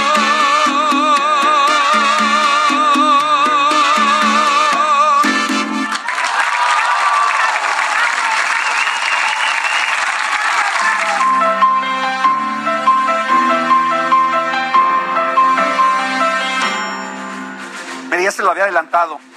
Ahora es momento de ir hasta el Censis Marina con nuestro compañero Mario Miranda para saber cómo se desarrolla esta jornada de vacunación. Mario, muy buenos días. ¿Cómo están las cosas por allá? Hola Alex, ¿qué tal? Buenos días. Pues nos encontramos en el Centro de Estudios Navales, ubicado en Calzada de la Virgen, en la alcaldía Coyoacán, en donde este día se está llevando a cabo la vacunación para combatir la COVID-19 en jóvenes mayores de 12 años, en un horario de 8 de la mañana a 4 de la tarde, a partir del jueves 19 al viernes 27 de mayo, en- de lunes a sábado. La vacuna que se está aplicando en los jóvenes es la de Pfizer. Para ser vacunados los jóvenes deberán de tener por lo menos 12 años cumplidos y es indispensable que sean acompañados por un adulto, presentar acta de nacimiento, CUR y el comprobante de vacunación.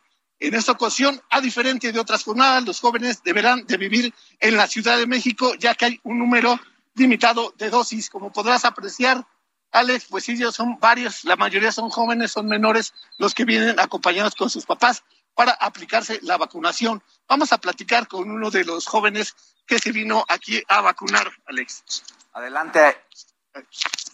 Hola amigo, ¿qué tal? ¿Cuál es tu nombre? Eh, Ángel Herrera Campo.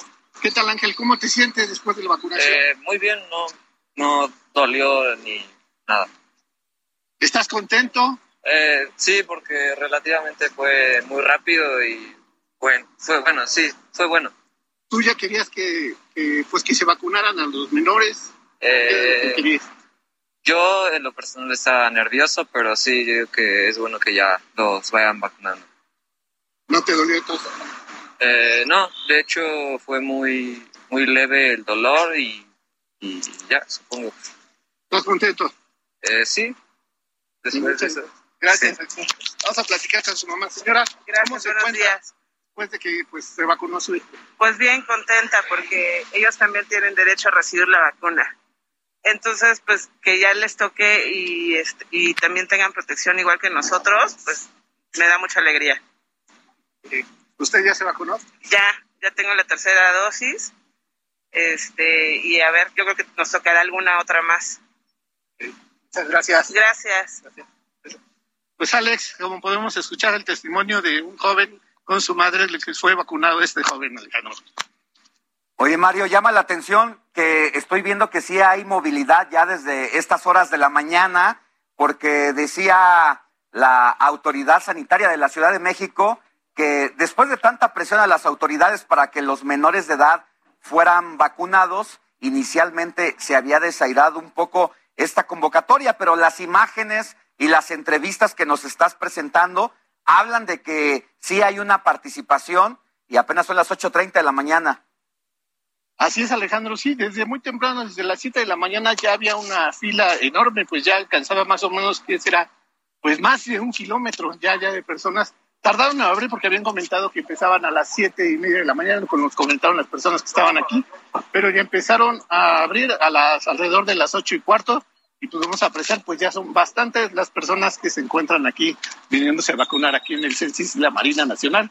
También recordarles que el otro magnocentro de vacunación se encuentra ubicado en la sala de armas, en lo que es este, el Palacio de los Deportes, en la alcaldía de Iztacalco, Alejandro. Mario, ¿cuál es la vacuna principalmente que se está aplicando a los menores? A los menores es Pfizer.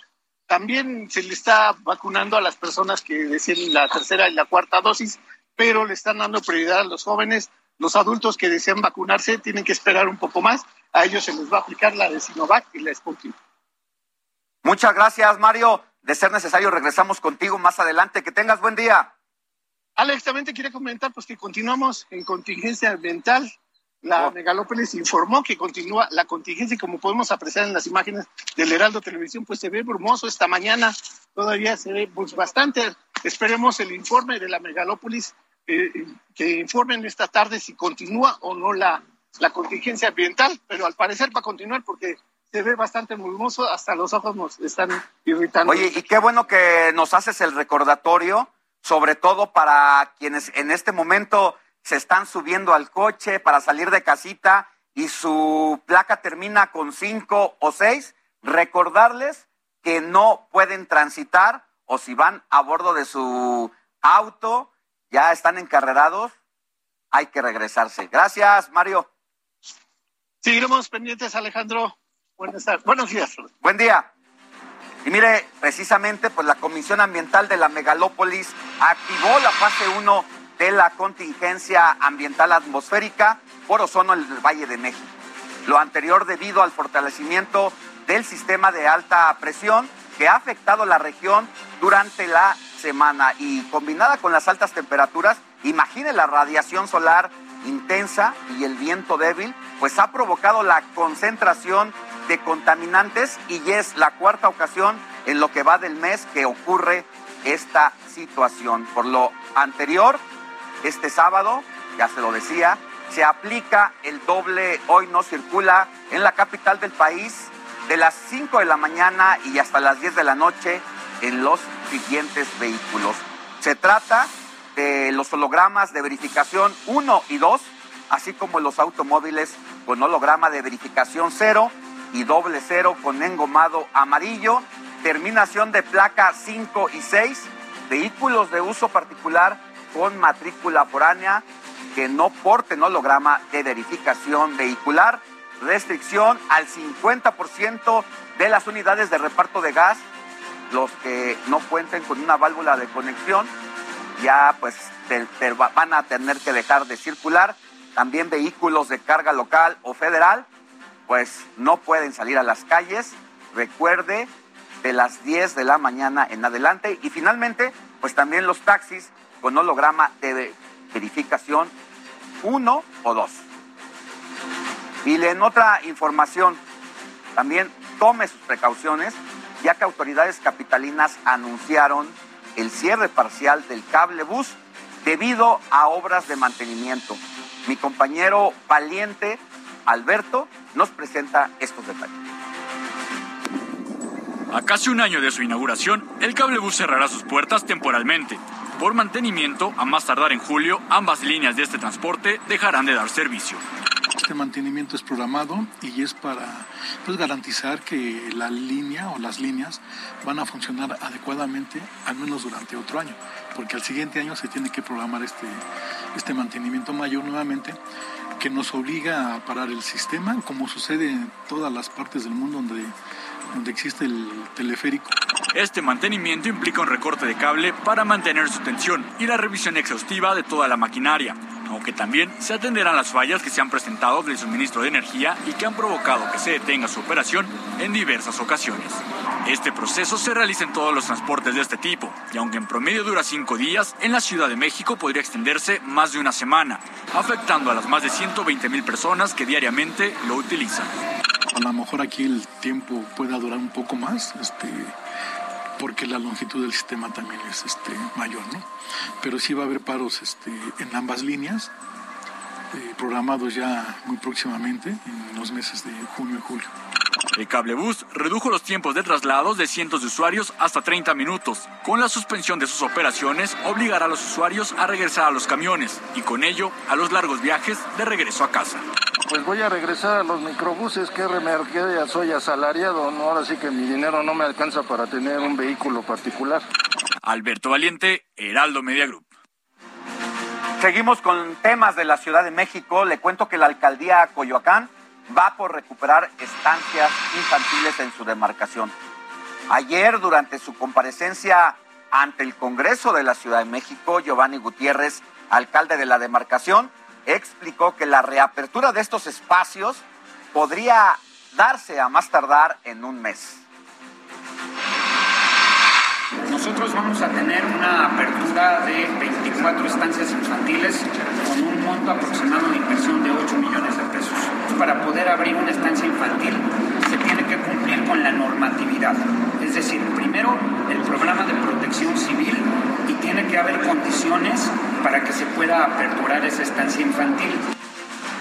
Y es que ha sido una semana de comparecencias de los alcaldes de la capital del país y ayer que tocó turno a Giovanni Gutiérrez, pues durante su rendición de cuentas, también destacó la reducción de delitos de alto impacto y adelantó que los mercados públicos serán intervenidos para mejorar sus condiciones y se va a dialogar con los comerciantes ambulantes que fueron retirados del centro de esta demarcación. Tiene que haber un ordenamiento y también se tiene que escuchar al ciudadano. El ordenamiento pues, no tiene que ser desbordado. Imagínense ustedes que nosotros pues tengamos chelerías así en lo abierto. Entonces ahí no es su pareja. Y precisamente doy la bienvenida al informativo de fin de semana a Giovanni Gutiérrez, alcalde de Coyoacán. Querido Giovanni, muy buenos días. ¿Cómo está? Alex, muy buenos días. Gracias por esta gran oportunidad. Saludamos a todo tu auditorio. Pues el comunicarle a todas las vecinas y vecinos para nosotros es muy importante saber cómo tomamos la administración, qué estamos haciendo y hacia dónde vamos. Es un principio importante de administración que nos lleva a decirle a la ciudadanía que en Coyoacán nosotros sí tenemos rumbo, Alex. Está muy activa la participación política en estos momentos en Coyoacán, como en el resto del país, pero con programas específicos. Hay varios los que está desarrollando. Empecemos por uno de los temas más sensibles para la ciudadanía en general, el tema de la seguridad. ¿Cómo se está afrontando y cuáles son los resultados que tiene en este momento? Alex, mira, nosotros desde la campaña comentamos que no íbamos a abandonar a las personas y que íbamos a trabajar 24/7. Esto no quiere decir que el alcalde no duerma 24 horas. Esto quiere decir que un gobierno trabaje 24 horas. Primer tarea, nos dimos, eh, contratamos más bien el doble de policías. Dos, más patrullas. Tres, dividimos Coyoacán en 45 cuadrantes. A cada cuadrante le pusimos una patrulla de escudo Coyoacán. Siguiente punto. Estamos trabajando en coordinación constante con la Secretaría de, de Seguridad Ciudadana del Gobierno de la Ciudad, tanto con la Marina, tanto con la Guardia Nacional. Y la coordinación que hemos tenido ha dado un resultado importante. Déjame comentarte y precisar que hemos bajado el 48.4% el índice delictivo de alto impacto en Coyoacán. Eso es muy bueno, pero cabe resaltar algo muy importante. De enero a la fecha, Alex, en Coyoacán no tenemos ningún feminicidio. Y eso para nosotros es muy importante. Al igual que tú sabes que la reina de la inseguridad es la oscuridad, Alex. Estamos iluminando Co- Coyoacán. Estamos nosotros dando el servicio de podas. Y eso está haciendo que Coyoacán tenga un nuevo rostro frente a la inseguridad. Qué, qué pequeño detalle, pero qué gran impacto tiene esto de la iluminación y las podas. Porque luego eh, la oscuridad entre los arbustos, no faltan los bandidos ahí que se cuelan, que se esconden, y entonces a veces las mujeres no pueden caminar libremente, no hay un, un camino seguro para ellas bajándose de el microbús para unas cuantas cuadras a la casa, y esto es determinante. No, y los niños ya no salían a la calle a jugar, pues porque estaba oscuro. Y nosotros tenemos que tener lugares en donde podamos convivir como familia, independientemente que también asaltaban en los espacios públicos, ya, llámense parques, llámense deportivos. Nosotros llevamos 66 espacios públicos rescatados de seis meses para acá. Y esto nos ha ayudado a nosotros a reducir también el índice de inseguridad. Pongo como por ejemplo el, el- el Parque de la Consolación, el Parque de los Poetas, el Parque de Presidentes Ejidales, el Parque de Manuela Medina. Vayan a Guayamilpas. Guayamilpas era un lugar selvático y ahora Guayamilpas está de primer mundo con la mejor cancha de tartán que hay en la Ciudad de México. Ayer platicábamos precisamente con la jefa de gobierno de la Ciudad de México, con Claudia eh, Sheinbaum y con el secretario de Seguridad, con Omar García. Y un poco ellos eh, pues daban estas cifras, un poco pues a- alicientes como las está diciendo usted, y destacaba mucho la coordinación de la autoridad con los gobiernos. Yo lo primero que le preguntaba a la jefa de gobierno y al secretario es qué tanta colaboración y disposición había de dos partes que han sido, pues, eh, en, en- en dos bandos, por llamarlo de esa forma, porque después de las elecciones de 2021, la Ciudad de México tuvo una diferencia política. Por un lado, Morena eh, se queda con la mitad de la gobernando la Ciudad de México y por el otro lado la coalición PAN, PRI y PRD. Eh, ha habido toda una polémica en torno a eso, pero al final eso a los ciudadanos no nos importa. Lo que nos importa es salir a las calles a caminar de manera segura y esta coordinación, ¿usted cómo la ha sentido? ¿Realmente concuerda con lo que nos dijeron ayer las autoridades de que sí hay una disposición más allá de los colores y de la politiquería para atender estos graves asuntos? Estoy muy agradecido con la jefa de gobierno y con el secretario Omar García Harfush, porque primero han tenido recepción, han tenido apertura, han tenido diálogo y han tenido disposición. Y cuando uno deja de lado los colores en política y nos ponemos a trabajar en pro de los ciudadanos, los resultados son estos. Estamos trabajando para que estos sean, los resultados.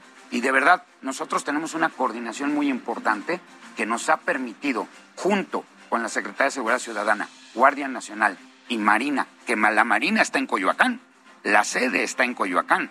Entonces, a nosotros nos interesa que todas las personas que piensen en que van a venir a asaltar a los coyoacaneses, los vamos a sacar de Coyoacán. Estamos platicando para quienes nos siguen también por radio con el alcalde de Coyoacán, Giovanni Gutiérrez. Ayer compareció ante la Cámara de Diputados aquí de la Ciudad de México y entre otras de las cosas que se destacaba es precisamente lo que tiene que ver con eh, la limpia en torno a la alcaldía hay un programa de chatarrización.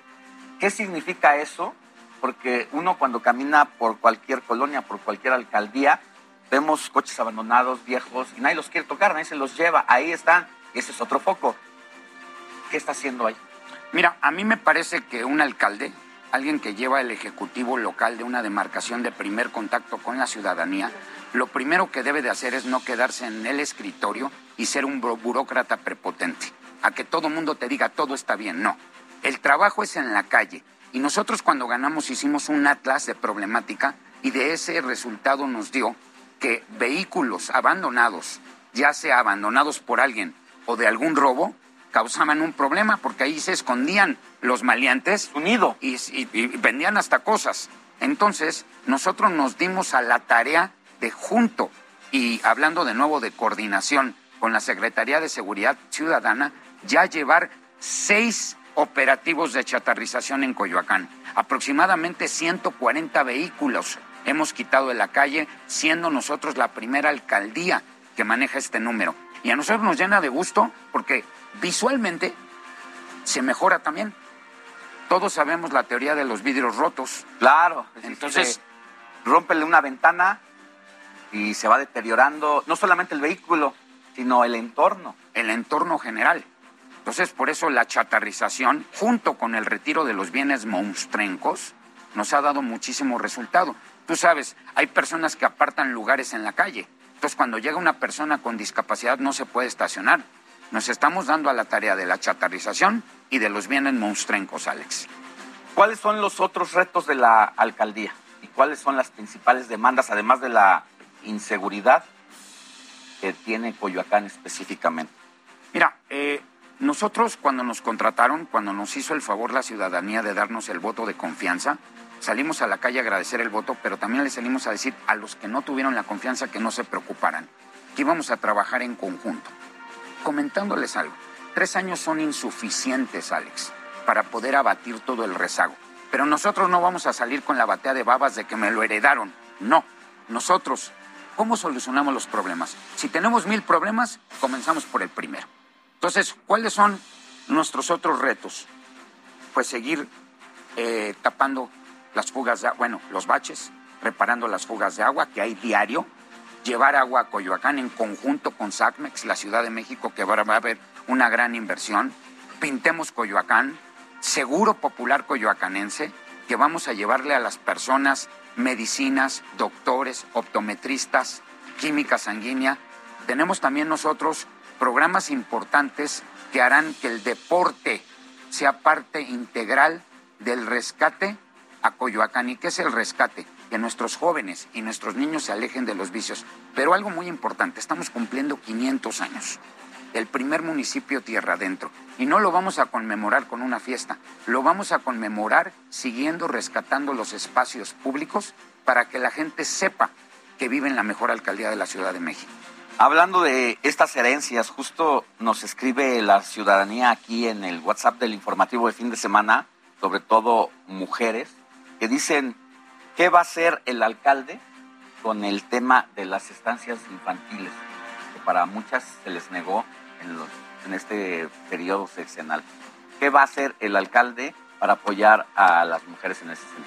Fíjate, Alex, que cuando recorrían, cuando hemos recorrido las casas, nos, damos cuenta que muchas mujeres u hombres están en su casa sin trabajar. Entonces vemos niños chiquitos. Oye, ¿por qué no trabajas? ¿Dónde dejo a mi niño? Entonces dijimos, rescatemos las estancias infantiles.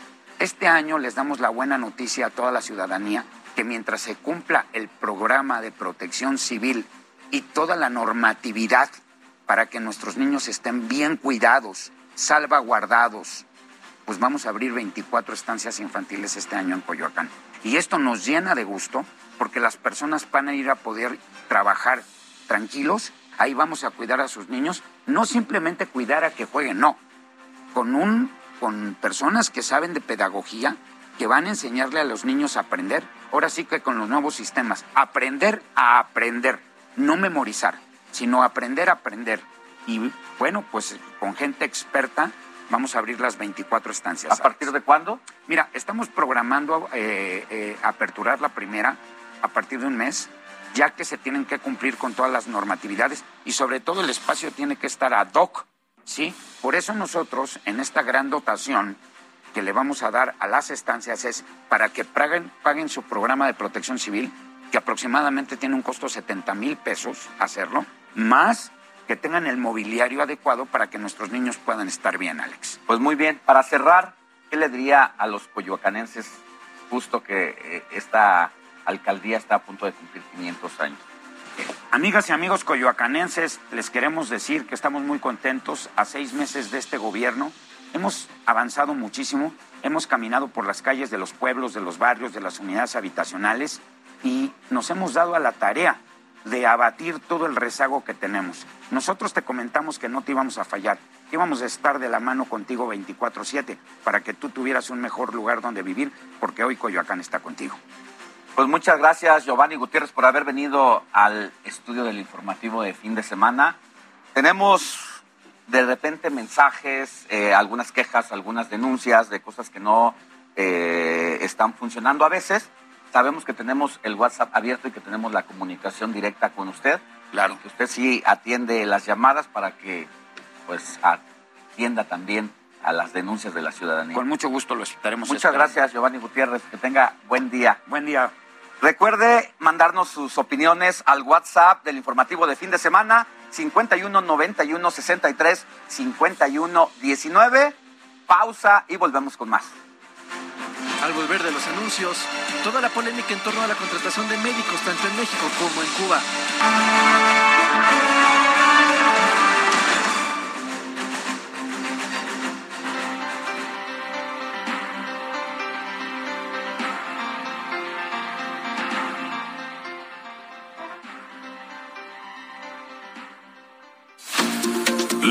No descansa. Usted necesita estar bien informado también el fin de semana. Esto es Informativo Heraldo Fin de Semana. Informativo Heraldo Fin de Semana. Estamos escuchando América de los Tigres del Norte con residente de calle 13 en el Unplug de NTV. Y es que los Tigres del Norte se presentarán en el Auditorio Nacional este fin de semana.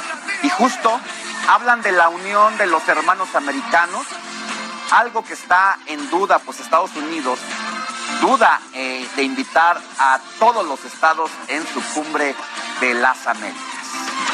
Ahí están los Tigres del Norte, que además es la única canción de ese disco que se conjuga porque la mitad de la letra es de los Tigres del Norte y la otra mitad es de Calle 13, que fusionadas parecen una sola canción.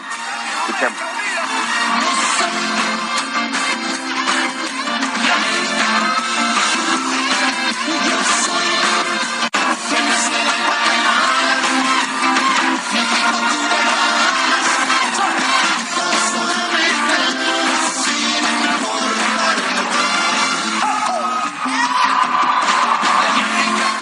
Mire, sobre los programas del presidente López Obrador, el embajador de los Estados Unidos aquí en México, Ken Salazar, desestimó el compromiso de su país de aportar 4 mil millones de dólares para la implementación del programa Jóvenes Construyendo el Futuro y Sembrando Vida en Centroamérica. El diplomático explicó que esta fue una promesa incumplida del expresidente Donald Trump y que prácticamente ellos no tienen por qué sacar ese compromiso que no fue parte de Joe Biden. Y en medio de todo esto, y aunque no ha llegado la respuesta del gobierno precisamente de Joe Biden a la petición del presidente López Obrador, Estados Unidos ya comenzó a enviar las invitaciones para la cumbre de las Américas. El portavoz del Departamento de Estado, Ned Price, informó que no se descarta ampliar la lista de invitados. Es que hay que recordar que Estados Unidos no quiere que a este lugar acudan por lo menos tres países, Venezuela, Nicaragua y Cuba, donde se han violado los derechos humanos, pero también los derechos electorales. López Obrador lo que pide es que a cambio de que él vaya, vayan también por lo menos estas tres naciones. Y después, precisamente de que se cuestionara la buena relación entre el gobierno mexicano y el estadounidense, el embajador de ese país, en nuestro país, Ken Salazar, aseguró que ambas naciones tienen una buena amistad y confía en que el presidente López Obrador sí vaya a la cumbre de las Américas después de que amenazara con no hacerlo si no invitaba a sus amigos de estos países, tanto Cuba como Nicaragua y Venezuela. Y mientras tanto, el presidente de Nicaragua, Daniel Ortega, aseguró que a él ni le interesa participar en la novena cumbre de las Américas. Ortega precisó que dicha cumbre no enaltece a nadie y que más bien la ensucia, por lo que los latinoamericanos se deben defender para que los respeten. Y en temas migratorios, un juez federal de Luciana negó la posibilidad de eliminar el llamado capítulo 42 que permite a los Estados Unidos regresar por cuestiones de emergencia sanitaria a los migrantes que cruzan sus fronteras a nuestro país. Le explico, a partir de la epidemia de COVID-19, todos los migrantes o los indocumentados que entraban a la Unión Americana podían ser capturados y trasladados de manera inmediata a sus países de origen sin necesidad de que hubiera un protocolo ni un proceso migratorio. El 21 de este mes terminaba precisamente este programa, pero un juez ha concedido aplazarlo, por lo que pueden seguir la implementación de los regresos masivos de indocumentados. Y es momento de cambiar de tema porque nos vamos a adentrar a la, a la polémica en torno a la contratación de médicos especialistas cubanos.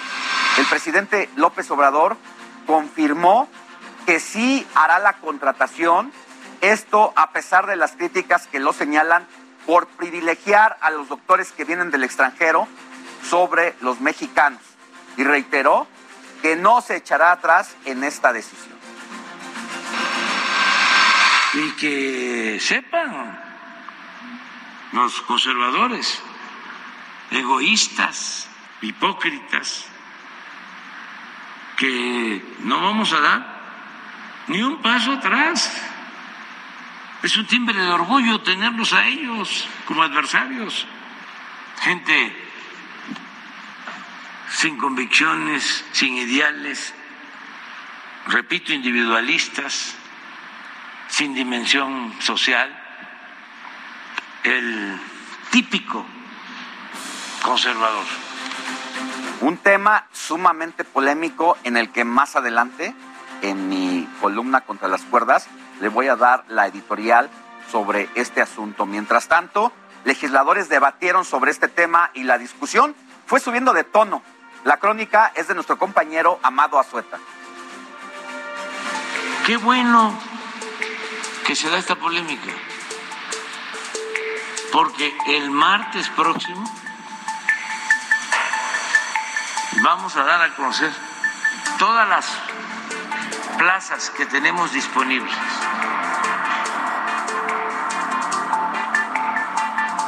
En todos los lugares donde hacen falta médicos.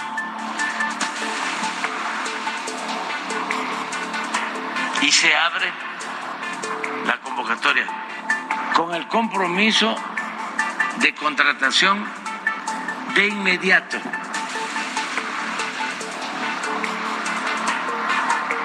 a todos los médicos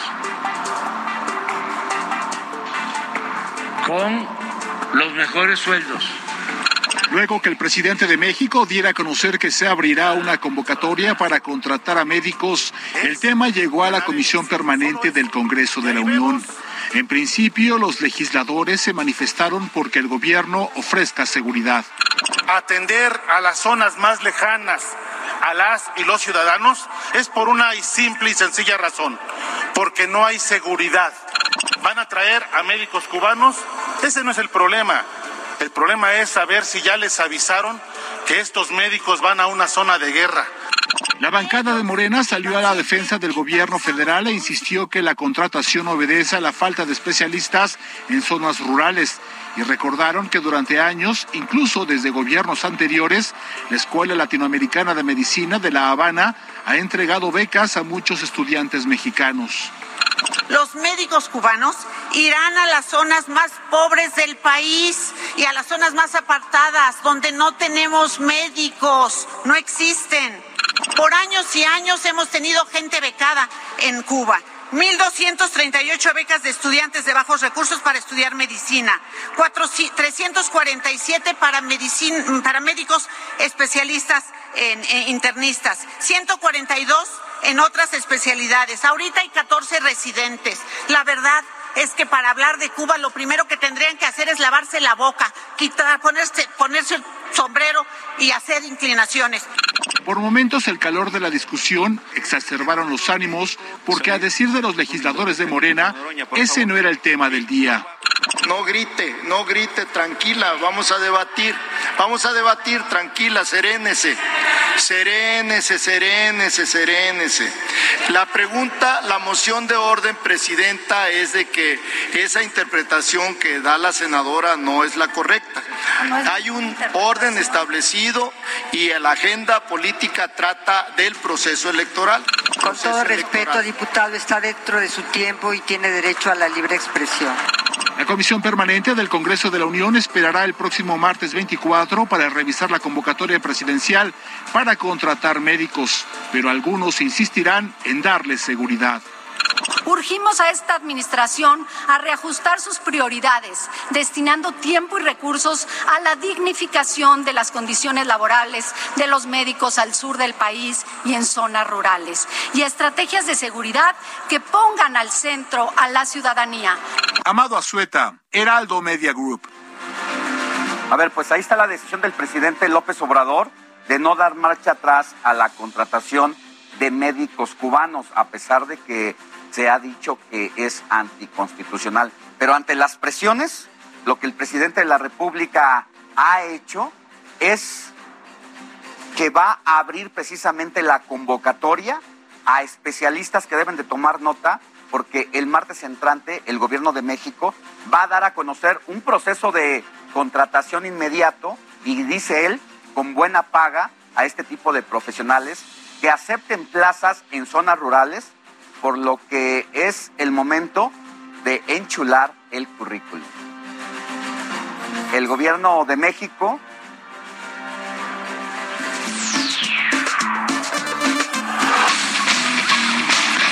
Contra las cuerdas por Alejandro Sánchez.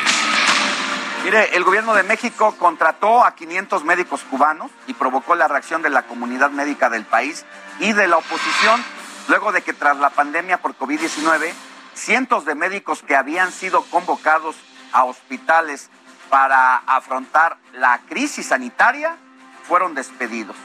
Por eso la contratación ha sido cuestionada y los especialistas en derecho han señalado que se trata de una medida anticonstitucional por privilegiar a médicos internacionales antes que a los médicos de nuestro país. El acuerdo incluso levanta sospechas sobre todo porque en Venezuela a partir del año 2003, el entonces presidente Hugo Chávez dispuso de un programa llamado Barrio Adentro, que contempló la contratación de médicos cubanos que luego fueron distribuidos a todas las colonias y las zonas más pobres del país para brindar servicios sanitarios. Sin embargo, estos médicos hacían recorridos de casa en casa y se atribuye una importancia central en la recuperación o promulgación para que el apoyo popular se le diera al gobierno a partir de 2003 y en sus contundentes victorias en el referéndum revocatorio de agosto de 2004 y en las elecciones regionales y municipales de los siguientes años. Es decir, el presidente entonces Hugo Chávez y ahora el presidente Nicolás Maduro han usado a los médicos cubanos con fines populares y eso es lo que pone los pelos de punta aquí en nuestro país. Le invito a que lea mi columna Contra las cuerdas de domingo a jueves en el Heraldo de México, el diario que piensa joven.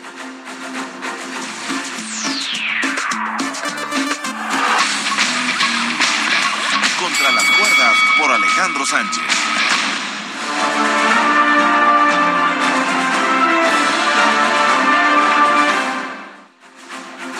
Vamos a dar un giro a la información porque a lo largo de la semana te dieron varios destapes. Ya está calientito el ambiente electoral de 2024. Confirmaciones y hasta bucheos de cara a la lejana carrera presidencial. Y vamos, por ejemplo, a Nuevo León, donde se llevó a cabo la reunión de la Confederación Nacional de Organizaciones Populares y Priistas del Estado, en la cual se destapó al dirigente nacional del Partido Revolucionario Institucional, Alejandro Moreno. Como se dice coloquialmente, destapamos al que hoy quiero destapar de manera formal para que sea nuestro próximo candidato a presidente de México y en fin, nos, será nuestro próximo presidente de la República, a nuestro amigo, al que se ha partido, al que conoce el PRI desde sus entrañas, lo ha vivido, lo ha trabajado y hoy está con nosotros, con la gente de Nuevo León. Alito, queremos en la CNOP que tú seas nuestro próximo abanderado de... Ahora que le leía y le daba esta nota, me sentía como en la década de los ochentas, donde los candidatos del PRI, pues precisamente eran destapados a raíz de estos organismos populares y ahora es el joven del PRI, Alito Moreno, que conoce muy bien todas las maniobras de sus antecesores del priismo clásico y nacional.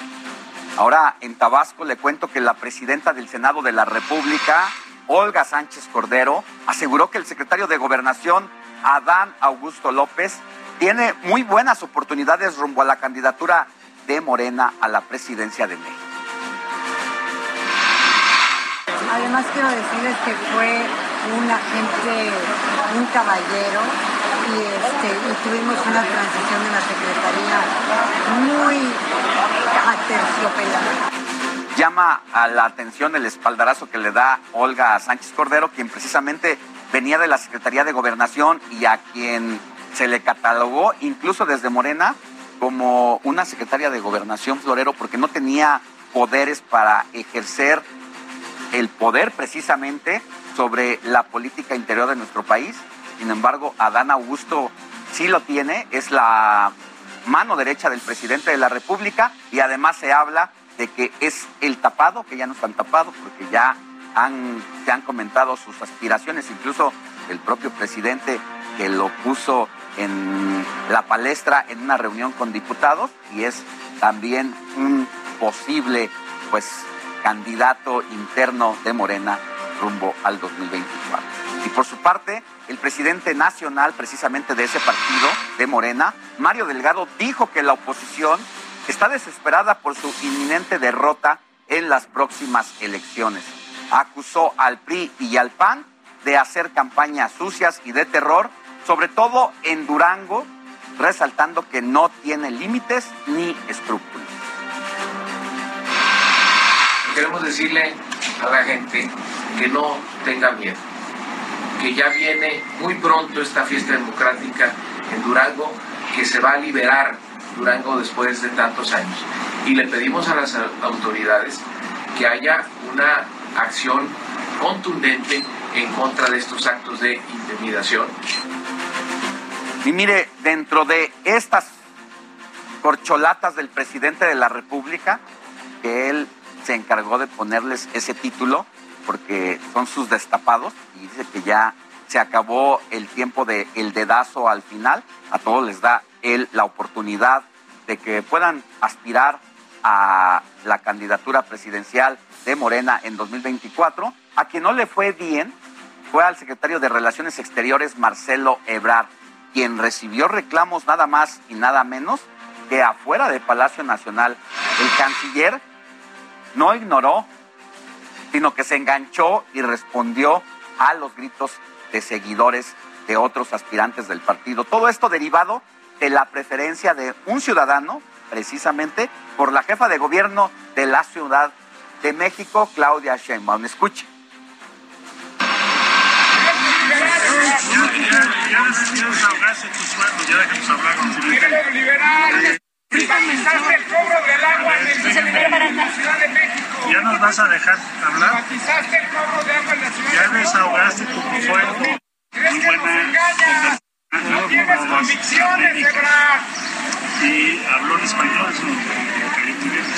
Hablamos desde... Él habló desde su casa. Vamos con Claudia Sheinbaum. No, si se nota. Pues ahí está la calentura electoral, donde los enemigos ni siquiera están afuera, están dentro del propio partido que lleva las preferencias.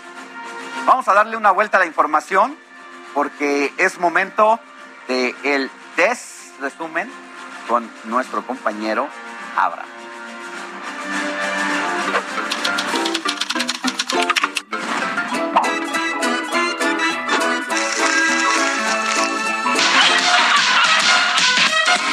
Semana siempre tiene información importante, pero estos minutos te voy a platicar de todo lo contrario. Condenaron a una mujer en Estados Unidos por robar secretos de Coca-Cola para el gobierno chino. Comprobaron que ella era una espía del Partido Comunista y se llevó documentos de las fórmulas químicas para diseñar el interior de las latas. Fue condenada a 14 años de prisión más 3 de libertad supervisada y una multa de 200 mil dólares, que son como 4 millones de pesos. Valenciaga se volvió trending topic tras revelar su nueva línea de tenis, Paris Sneakers, que parecen eh, bastante feos, rasguñados, sucios, guácala. Y aún así cuestan 42 mil pesos. El nuevo equipo de China para vigilar su frontera con Vietnam es un ejército de gansos. Ahí hay continuos intentos de pasar serpientes venenosas, jabalíes y hasta personas de contrabando. El gobierno chino quiere tener la mejor vigilancia para evitarlo, pero ¿por qué gansos? Pues aseguran que graznan muy fuerte cuando observan extraños, por lo que la ciudad de Longzhou los usa con éxito para proteger las casas y ahora se han reforzado con 400 perros guardianes y 500 gansos. La Ciudad de México fue incluida dentro de las más cachondas del mundo. Ah, sí. Según un ranking realizado por The Bottle Club, que tomó en cuenta el número de clubes de striptease hasta los restaurantes que sirven platillos afrodisíacos en la ciudad. Una chica compró un pastel y recibió una foto impresa de ese pastel.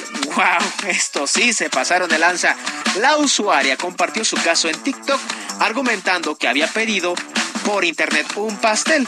Al final se llevó una decepción cuando llegó una caja con un pastel, pero encuadrado en una foto. Y sí, de todos modos, al menos se lo cumplieron porque era de tres pisos ese pastel de la foto. Ahora sí, amigos, ya está bien informado, o tal vez no. Pero a poco no están bien chidos los temas. Yo soy Abraham Arriola y esto fue el del resumen informativo. Gracias.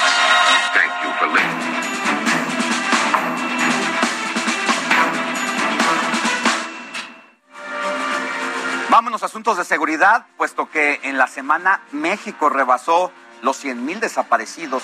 Así lo anunció la propia Comisión Nacional de Búsqueda. El año con más casos reportados fue 2021, con 1.732 personas. La lista de estados con más reportes es encabezada por Jalisco, con 14.971. En segundo lugar se encuentra Tamaulipas, con 11.971. Y en tercero está el Estado de México, con 100.996 desaparecidos. Luis Crescencio Sandoval, quien es el titular de la Secretaría de la Defensa Nacional, adelantó que la dependencia podría fabricar armamento para policías estatales. Esto con el propósito de tener un control más eficaz de armas. No depender del extranjero para poder eh, adquirir el, armamento que requieren las policías, en lo cual se tardan demasiado tiempo, casi un año de puros trámites y de la posibilidad de tener armas eh, disponibles para las fuerzas policiales. Deportes.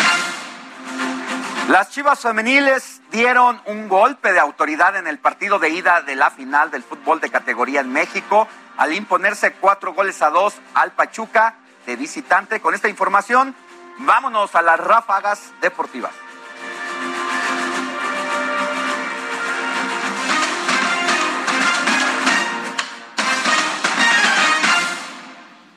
Arrancamos con la descarga de adrenalina, porque este sábado inician las semifinales de vuelta del fútbol mexicano.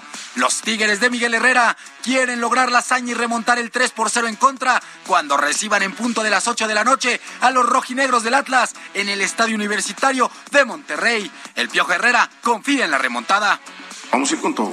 No, no tenemos vuelta de hoja, es mañana o mañana nada más. Somos el equipo que más goles hizo en un año. En un año futbolístico. Si no son argumentos esos, entonces no veo otros. Si es un equipo que atacó bien durante dos torneos, donde tuvo el campeón goleador dos torneos. Entonces, pues obviamente que tenemos ese argumento. Por su parte, los Tuzos del Pachuca buscan dar un golpe de autoridad cuando se enfrenten este domingo a las Águilas del América en el Estadio Hidalgo. En información del fútbol internacional, no se pierda la Premier League, porque este fin de semana se disputa la última jornada, donde conoceremos al nuevo monarca de la liga inglesa. Tanto el Liverpool como el Manchester City se juegan el todo por el todo por ser los nuevos campeones del balompié inglés. Y en el calcio de Italia, la emoción está al borde, porque este domingo tanto el Milan como el Inter buscarán imponerse en sus partidos para llevarse el Scudetto. Grandes noticias en el deporte femenil, porque la tenista mexicana Fernanda Contreras se calificó al draw principal de Roland Garros, uno de los torneos más emocionantes e históricos del tenis. Contreras se convertirá en la quinta jugadora azteca en lograr esta hazaña. Esta será su primera experiencia en un Grand Slam y se unirá a Juliana Olmos, quien jugará dobles en el torneo parisino. En información de la Fórmula 1, todo listo para que se dispute el Gran Premio de España, que se correrá este domingo en Barcelona. Y es que el circuito de Montmeló da espectáculo dentro y fuera de la pista. Y es por ello que Sergio Checo Pérez busca hacer historia y lograr su tercer podio de la temporada. Damian Martínez, Heraldo Media Group. El corte comercial. México es el primer lugar en América Latina con perros callejeros. Te diremos qué debes hacer para adoptar a uno. La noticia no descansa. Usted necesita estar bien informado también el fin de semana. Esto es Informativo El Heraldo Fin de Semana. Informativo Heraldo Fin de Semana.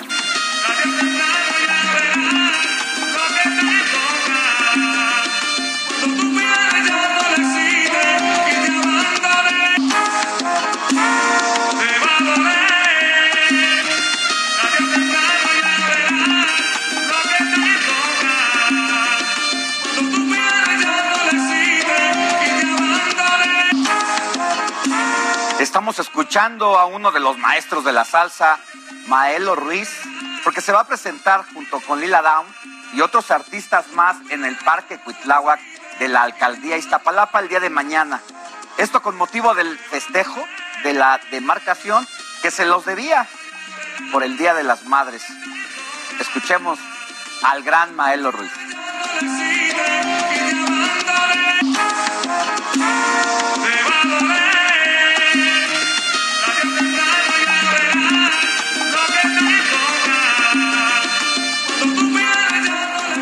Bueno, y después de este preámbulo musical, le cuento que a raíz de la pandemia se han incrementado las compras de segunda vivienda o compra primera en destinos turísticos. Además, creció el interés por parte de las personas para rentar viviendas y no correr el riesgo de contagios en las cadenas hoteleras. Pero para conversar más al respecto, qué mejor que con nuestro querido Luis Ramírez, conductor de Mundo Inmobiliario en el Heraldo Radio y socio fundador de Vive de las Rentas. Mi querido Luis, ¿cómo estás? Querido Alex, con el gusto de saludarte. Buenos días. En efecto, la compra de la second home o segunda vivienda en destinos vacacionales, pero ojo, también muchas personas compraron por primera vez una vivienda en destinos vacacionales durante la pandemia y hoy post pandemia, que aquí por supuesto le pongo comillas, o en esta nueva realidad, hay personas que también están adquiriendo una vivienda en eh, fuera de las ciudades. ¿Pero por qué? Porque puede resultar ser muy buen negocio. Sí, déjame darte algunos datos. Solamente con el hecho de amueblar la propiedad y rentarla en plataformas vacacionales, estas plataformas que son además una red social y que te permiten rentar por noche o por dos noches o por semana, bueno, pues te permiten justamente duplicar la rentabilidad de tu inmueble. Es decir, si lo fueran a rentar de manera tradicional, sin muebles y por un año, con un contrato y tal, bueno, pues te deja más o menos un 5%, pero solo el hecho de amueblarla y rentarla eh, a través de estas plataformas te deja el doble, e, es decir, el 10%. ¿Por qué concierto Tigres del Norte? Eh, eh, ojo, no todos, no, no en todos los lugares, mi querido Alex, eh, funciona así, solamente en, alguna, en algunos destinos vacacionales. Pero, ¿por qué? ¿A qué se debe esto? Bueno, se debe, por supuesto, a que las personas están buscando hoy un lugar menos concurrido, quizá para no contagiarse, porque eso fue lo que nos enseñaron con la denominada nueva realidad, eso fue lo que aprendimos a estar en lugares más aislados, no con tanta gente, a diferencia de los hoteles, pero además a muchas personas nos gustó esta privacidad de rentar una propiedad en un lugar turístico, estar eh, justo cocinando nosotros mismos sin estar con toda la concurrencia o con todo lo concurrido que puede ser un hotel. Por supuesto eh, que los hoteles hoy han retomado el flujo de visitantes, sin embargo, muchas personas siguen yendo a los destinos turísticos a rentar una propiedad, un departamento, una casa en estos, eh, a través de estas plataformas vacacionales. Entonces, bueno, por supuesto que se vuelve una oportunidad, porque si te da esa rentabilidad, puedes comprar una casa por primera o como second home y pues no solamente dejar que tu inmueble se vuelva un pasivo, porque hay personas que se compran una segunda casa, por ejemplo, cerca de la Ciudad de México, en Cuernavaca o en Valle Bravo, o eh, allá en Guadalajara se la compran en Puerto Vallarta, etcétera, o en Acapulco, y bueno, resulta que esa casa les está quitando dinero porque la van a usar una vez al mes o una vez cada dos meses. Hay que pensar en los inmuebles como lo que son y son un negocio que hay que buscar justamente que mientras no lo utilices se esté rentando o bien, ¿por qué no? Pensar en un inmueble de rentas vacacionales como un negocio, como un ingreso. Y hay lugares que te dejan muy buena rentabilidad. Uno de ellos es Tulum, México, y sobre todo también hay empresas que te ofrecen este servicio 360 en el que sí te venden el inmueble, pero también te lo administran para que no, tú, tú no te tengas que preocupar por ir a cambiar el papel de baño, por ir a atender al huésped y simplemente estés recibiendo tu cash flow todos, todos los meses. Empresas como vive de las rentas.com, el nombre pues hace alusión, ¿no? Vive de las rentas a donde vale la pena que se den una vuelta, conozcan la oferta que hay en Tulum, pero también en Estados Unidos, en España, en Guadalajara, en Querétaro, en Puebla. Y pues bueno, eh, mi querido Alex, vale la pena que las personas también vean que todavía no se han visto afectados los créditos hipotecarios, todavía los bancos están compitiendo, a pesar de que el Banco Central ha subido la tasa de interés. Hoy todavía podemos encontrar créditos hipotecarios interesantes para comprar una de estas propiedades y dejar que se pague sola. ¿Se puede? Te acabo de dar los números, claro que se puede. ¿Quieres más información? Escucha mi programa y sígueme. Sígueme en mis redes sociales. Ahora te las digo. Mi programa aquí en El Heraldo, los, eh, hoy, hoy sábado a las 4 de la tarde, con mucho gusto, el programa de cómo vivir de las rentas y los jueves 10 de la noche. Sintonícenos hoy, por favor, aquí en esta frecuencia y síganme sobre todo en mis redes sociales. A los que me escriban ahora, les voy a mandar dos ebooks sobre cómo invertir en un lugar como Tulum, eh, totalmente gratis. Solamente escríbeme a mi red social, me encuentras en Facebook, en Twitter, en Instagram, como Luis Ramírez, Mundo Inmobiliario o vive de las rentas.com. Mi querido Alex, pues así las cosas en este mercado de eh, Second Home, que sin duda hoy puede ser un buen negocio. Pues ahí está esta oportunidad para quienes pueden invertir y que te sigan en tus redes sociales y en el programa de El Heraldo Radio hoy a las 4 de la tarde, porque luego decimos, bueno, ¿cuál es el banco que más me conviene? ¿Qué modalidad? ¿15, 20 años? ¿Bajo qué intereses? Pero todo eso tú se los detallas eh, personalmente, eh, porque tú contestas tus mensajitos ahí que te sigan. Eh, ¿Cómo estás en Twitter o en Facebook? En todos lados, y sí contesto los mensajes personalmente, con mucho gusto. Luis Ramírez, Mundo Inmobiliario, así me encuentran, Luis Ramírez, Mundo Inmobiliario. Alex, te agradezco como siempre la atención y pues bueno, la verdad es que eh, el líder de noticias, Sabatino, siga usted en este programa, por favor. Gracias, mi querido Luis, un abrazo. Abrazo de vuelta, Alex. Y ahora es momento de ir con Melisa Moreno que nos tiene la agenda cultural de la semana.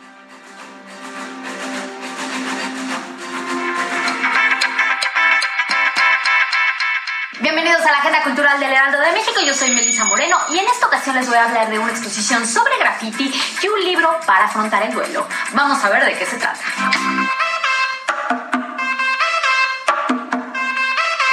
Cubo, leyenda de graffiti de la vieja escuela de México, presenta en Casa Milán su exposición individual Hechos Reales, Lienzos al Límite, la cual incluye una nueva serie de obras en gran formato que representan vehículos y superficies que ha intervenido con sus trazos para dejar en claro su respeto por el graffiti en sí mismo.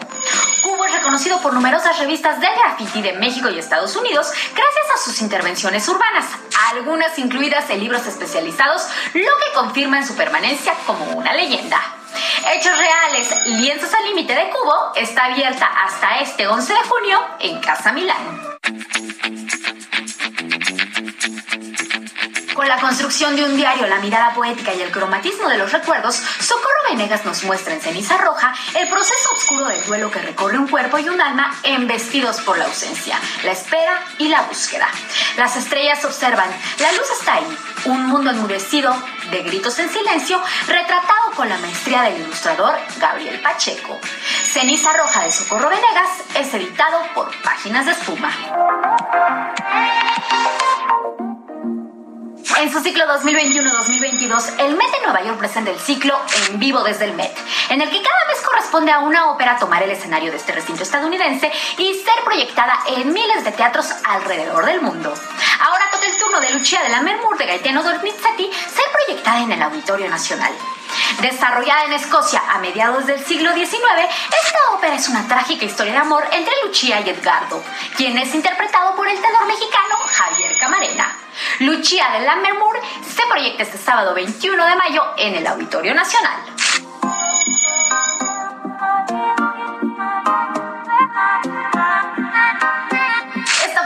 Del Heraldo de México. No olviden seguirnos en nuestras redes sociales y comentarnos qué más quieren ver. Yo soy Melisa Moreno y me encuentran en arroba melisototota. Nos vemos la siguiente. Gracias, Melisa Moreno. Vamos a cambiar de tema porque mire, durante la semana los perritos se llevaron los reflectores de la noticia. Y es que todos los días hay información de robos, pero en esta el ladrón es un personaje. Me refiero al perro robacemitas. El lomito caminaba tranquilamente por la calle, pero al ver pasar a unas señoras que llevaban una bolsa con semitas, discretamente la sigue y logra arrebatárselas.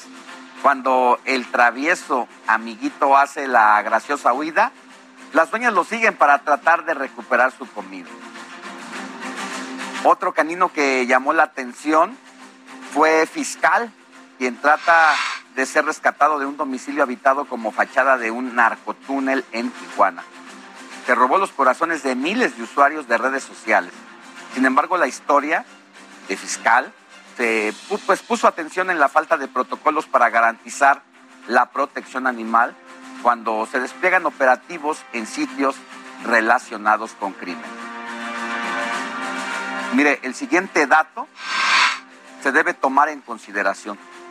Resulta que en el país, aquí en México, hay alrededor de 28 millones de perros en las calles, de los cuales, pues, es, este a ver, 28 millones de perros en total en el país, de los cuales el 70% se encuentra deambulando por las calles. Esto de acuerdo con la Asociación Mexicana de Médicos Veterinarios, especialistas en pequeñas especies. Con estas cifras, el país se coloca en el primer lugar con más perros callejeros en América Latina. Una de las principales razones por las que hay tantos animales de este tipo sin hogar es el abandono. Lo peor de todo es que una parte de ellos fueron adquiridos como regalos de Navidad, Día de Reyes y de San Valentín. Y después, pues la gente se olvida de sus responsabilidades de cuidar a un animalito como este. Pero no todo está perdido. Existen lugares como el Centro de Transferencia Canina del Metro de la Ciudad de México, donde cuidan y buscan hogar a los perros. Marina Madrid nos tiene los detalles.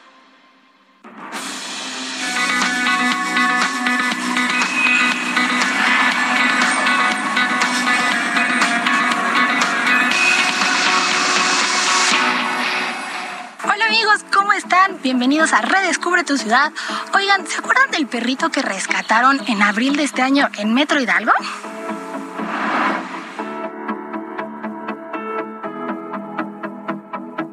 ¿O qué tal del perrito que rescataron en diciembre del año pasado en la línea 1? ¿Se acuerdan?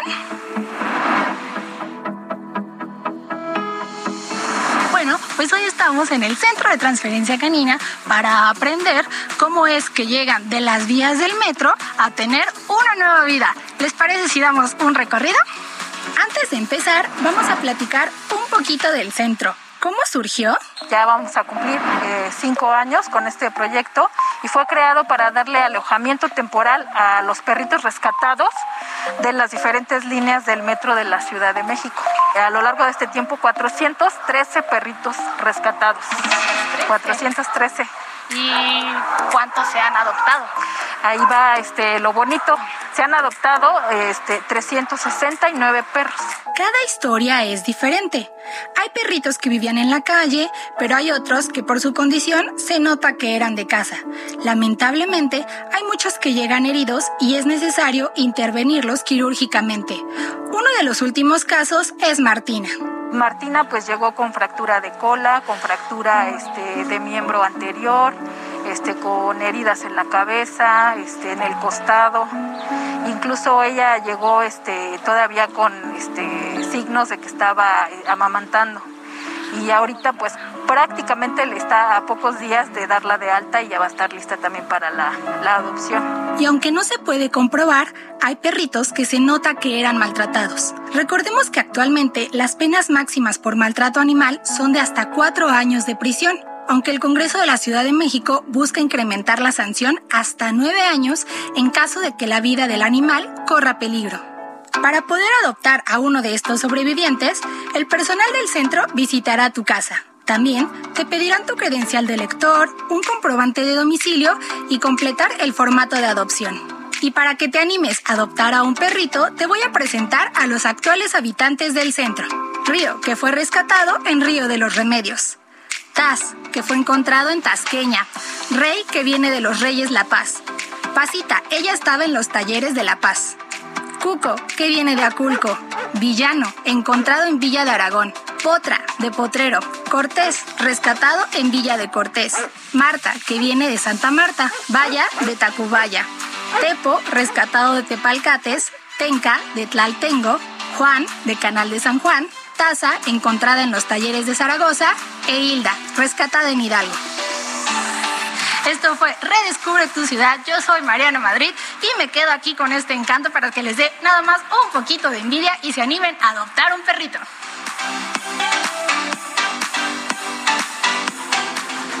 Bueno, y precisamente para seguir con este tema, se encuentra en el estudio Norma Huerta. Ella es directora de la Asociación Civil Mundo Patitas, pues para conversar precisamente sobre el abandono de los perros, así como el proceso de adopción. Muy buenos días, gracias por estar con nosotros. Hola Alex, buenos días. Eh, pues nos hemos colocado desafortunadamente y deshonrosamente en el primer lugar de perros callejeros eh, en América Latina. Y de maltrato animal. Y de maltrato. ¿Esto qué refleja de una sociedad como México? Pues una sociedad, creo yo, indolente, indiferente, que está acostumbrado a ver a los animales como objetos de propiedad que no sienten. Además, el dato que leía hace rato es impresionante. O sea, a veces son como objetos considerados por parte de la sociedad te lo regalo en Navidad, en tu cumpleaños, en Día del Amor y la Amistad, y después te vale gorro. Sí, a veces crece, eh, ladran mucho, no ladran porque lo querían para guardia y tal, y entonces terminan relegados, si bien les va en una azotea, en, en, en un patio, eh, encadenados eh, o, o en la calle. O definitivamente abandonados en la calle, sobre todo en las colonias populares, que es donde vemos que andan deambulando. Eh, muchas veces, pues, obviamente, al estar abandonados, no tienen vacunas, eh, padecen inanición, y bueno, también genera una situación complicada sí. que puede detonar algunas enfermedades. Pero entonces, el primer punto del abandono de perros y de que seamos primer lugar de abandono, tendríamos que empezar a sacudir las conciencias de responsabilizarnos de lo que significa tener un animalito en casa. Y más allá de sacudir conciencias, creo que deberíamos de empezar a sancionar. Porque la gente, el abandono no es delito. Eh, eh, eh, del gobierno de repente maneja un doble discurso, ¿no? De no maltrate, son seres sintientes, pero al mismo tiempo tiene estos centros de exterminio antirrábicos donde matar a tu perro es legal. Entonces yo creo que deberíamos empezar a ser congruentes, sociedad, autoridad, y, sancionar el abandono. Es decir, además de la responsabilidad que cada familia debe de tener o cada persona que desea adoptar un animal, es una responsabilidad de largos años, no nada más es así de momentánea. Después de eso, entonces sí hace falta mano dura de la ley, porque existe una ley animal que precisamente sanciona y previene el maltrato. El maltrato, pero el abandono no. Es un maltrato silencioso ahí. También tendríamos a lo mejor que incentivar el hecho de que esterilices a tu animal de compañía o que apoyes alguna campaña pública que vaya encausada a los animales que están en situación de calle, porque por más campañas de esterilización que hayan, pues ellos no van a ir por propio pie a esterilizar, si alguien tiene que llevarlos. Sí, depende de, de quienes pues, lo tenemos en casa. Pero ¿qué pasa con todos estos perritos abandonados que están? ¿Existen todavía las perreras? Que van en una camioneta de redilas, eh, van detrás, hacen, los cazan. ¿Qué pasa con esos perritos que se los llevan? Los matan generalmente, a menos que los reclamen en un lapso de tres días. Si no, pues los sacrifican. ¿Ustedes tienen el dato de cuántos animales se llegan a sacrificar, al menos, por ejemplo, en la Ciudad de México? Eh, justo acabamos de pedirlo por transparencia, pero sabes como que no hay cifras eh, reales. No se quieren dar, porque las tienen.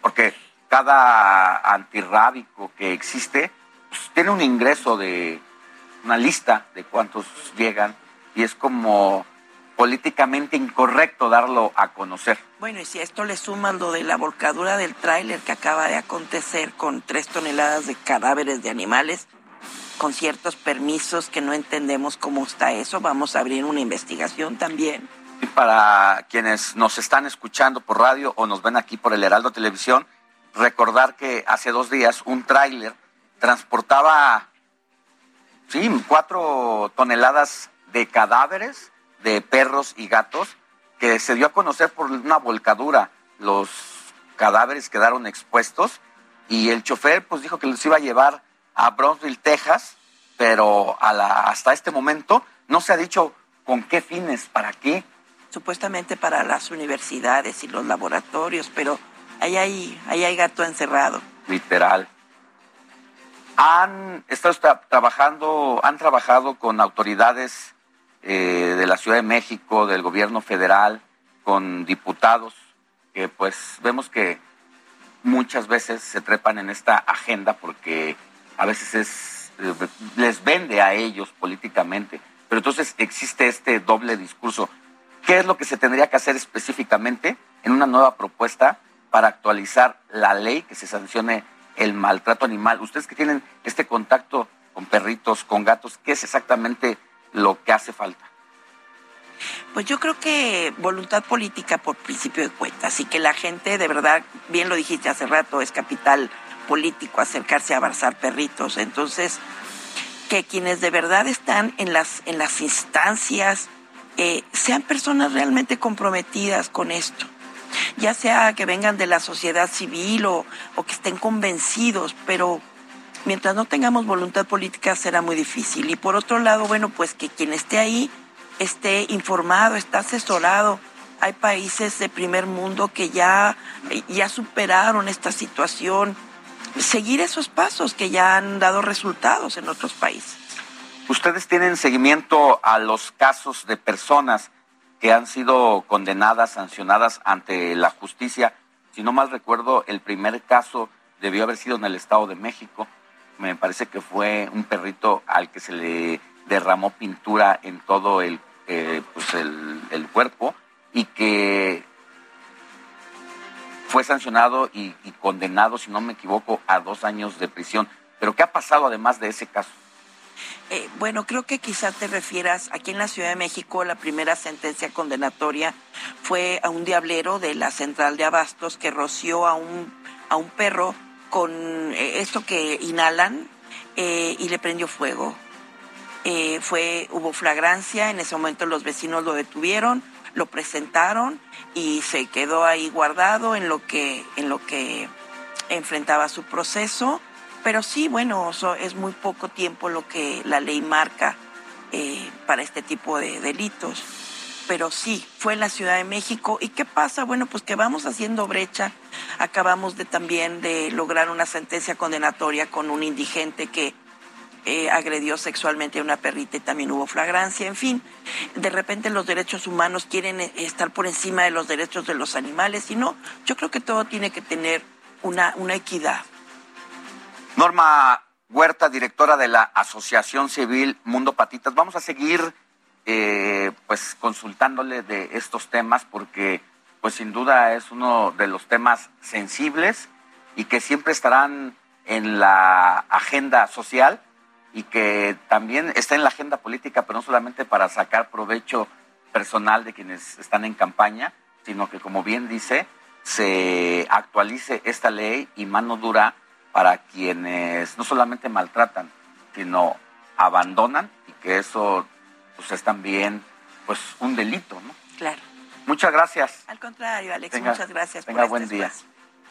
Muchas gracias. Pues nosotros llegamos al final del informativo de fin de semana de este sábado 21 de mayo. Mañana nos escuchamos, mañana domingo, de 7 a 10 de la mañana. Recuerde, la noticia no descansa. Le voy a tener todos los pormenores del Tianguis Turístico 2022 que arranca mañana en Acapulco.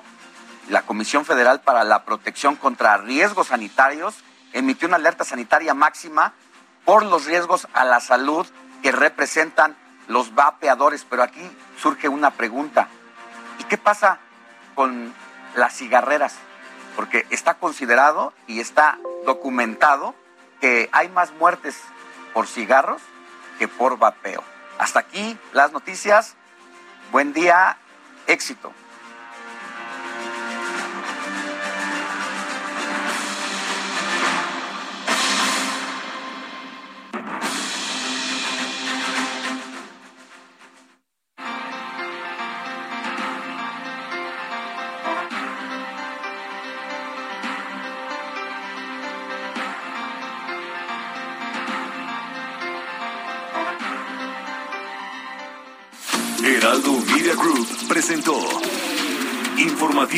Heraldo Fin de Semana con Sofía García y Alejandro Sánchez a través de El Heraldo Radio. Con la H que sí suena y ahora también se escucha. Planning for your next trip? Elevate your travel style with Quince. Quince has all the jet setting essentials you'll want for your next getaway, like European linen, premium luggage options, buttery soft Italian leather bags, and so much more and is all priced at 50 to 80% less than similar brands. Plus, Quince only works with factories that use safe and ethical manufacturing practices. Pack your bags with high-quality essentials you'll be wearing for vacations to come with Quince. Go to quince.com/pack for free shipping and 365-day returns.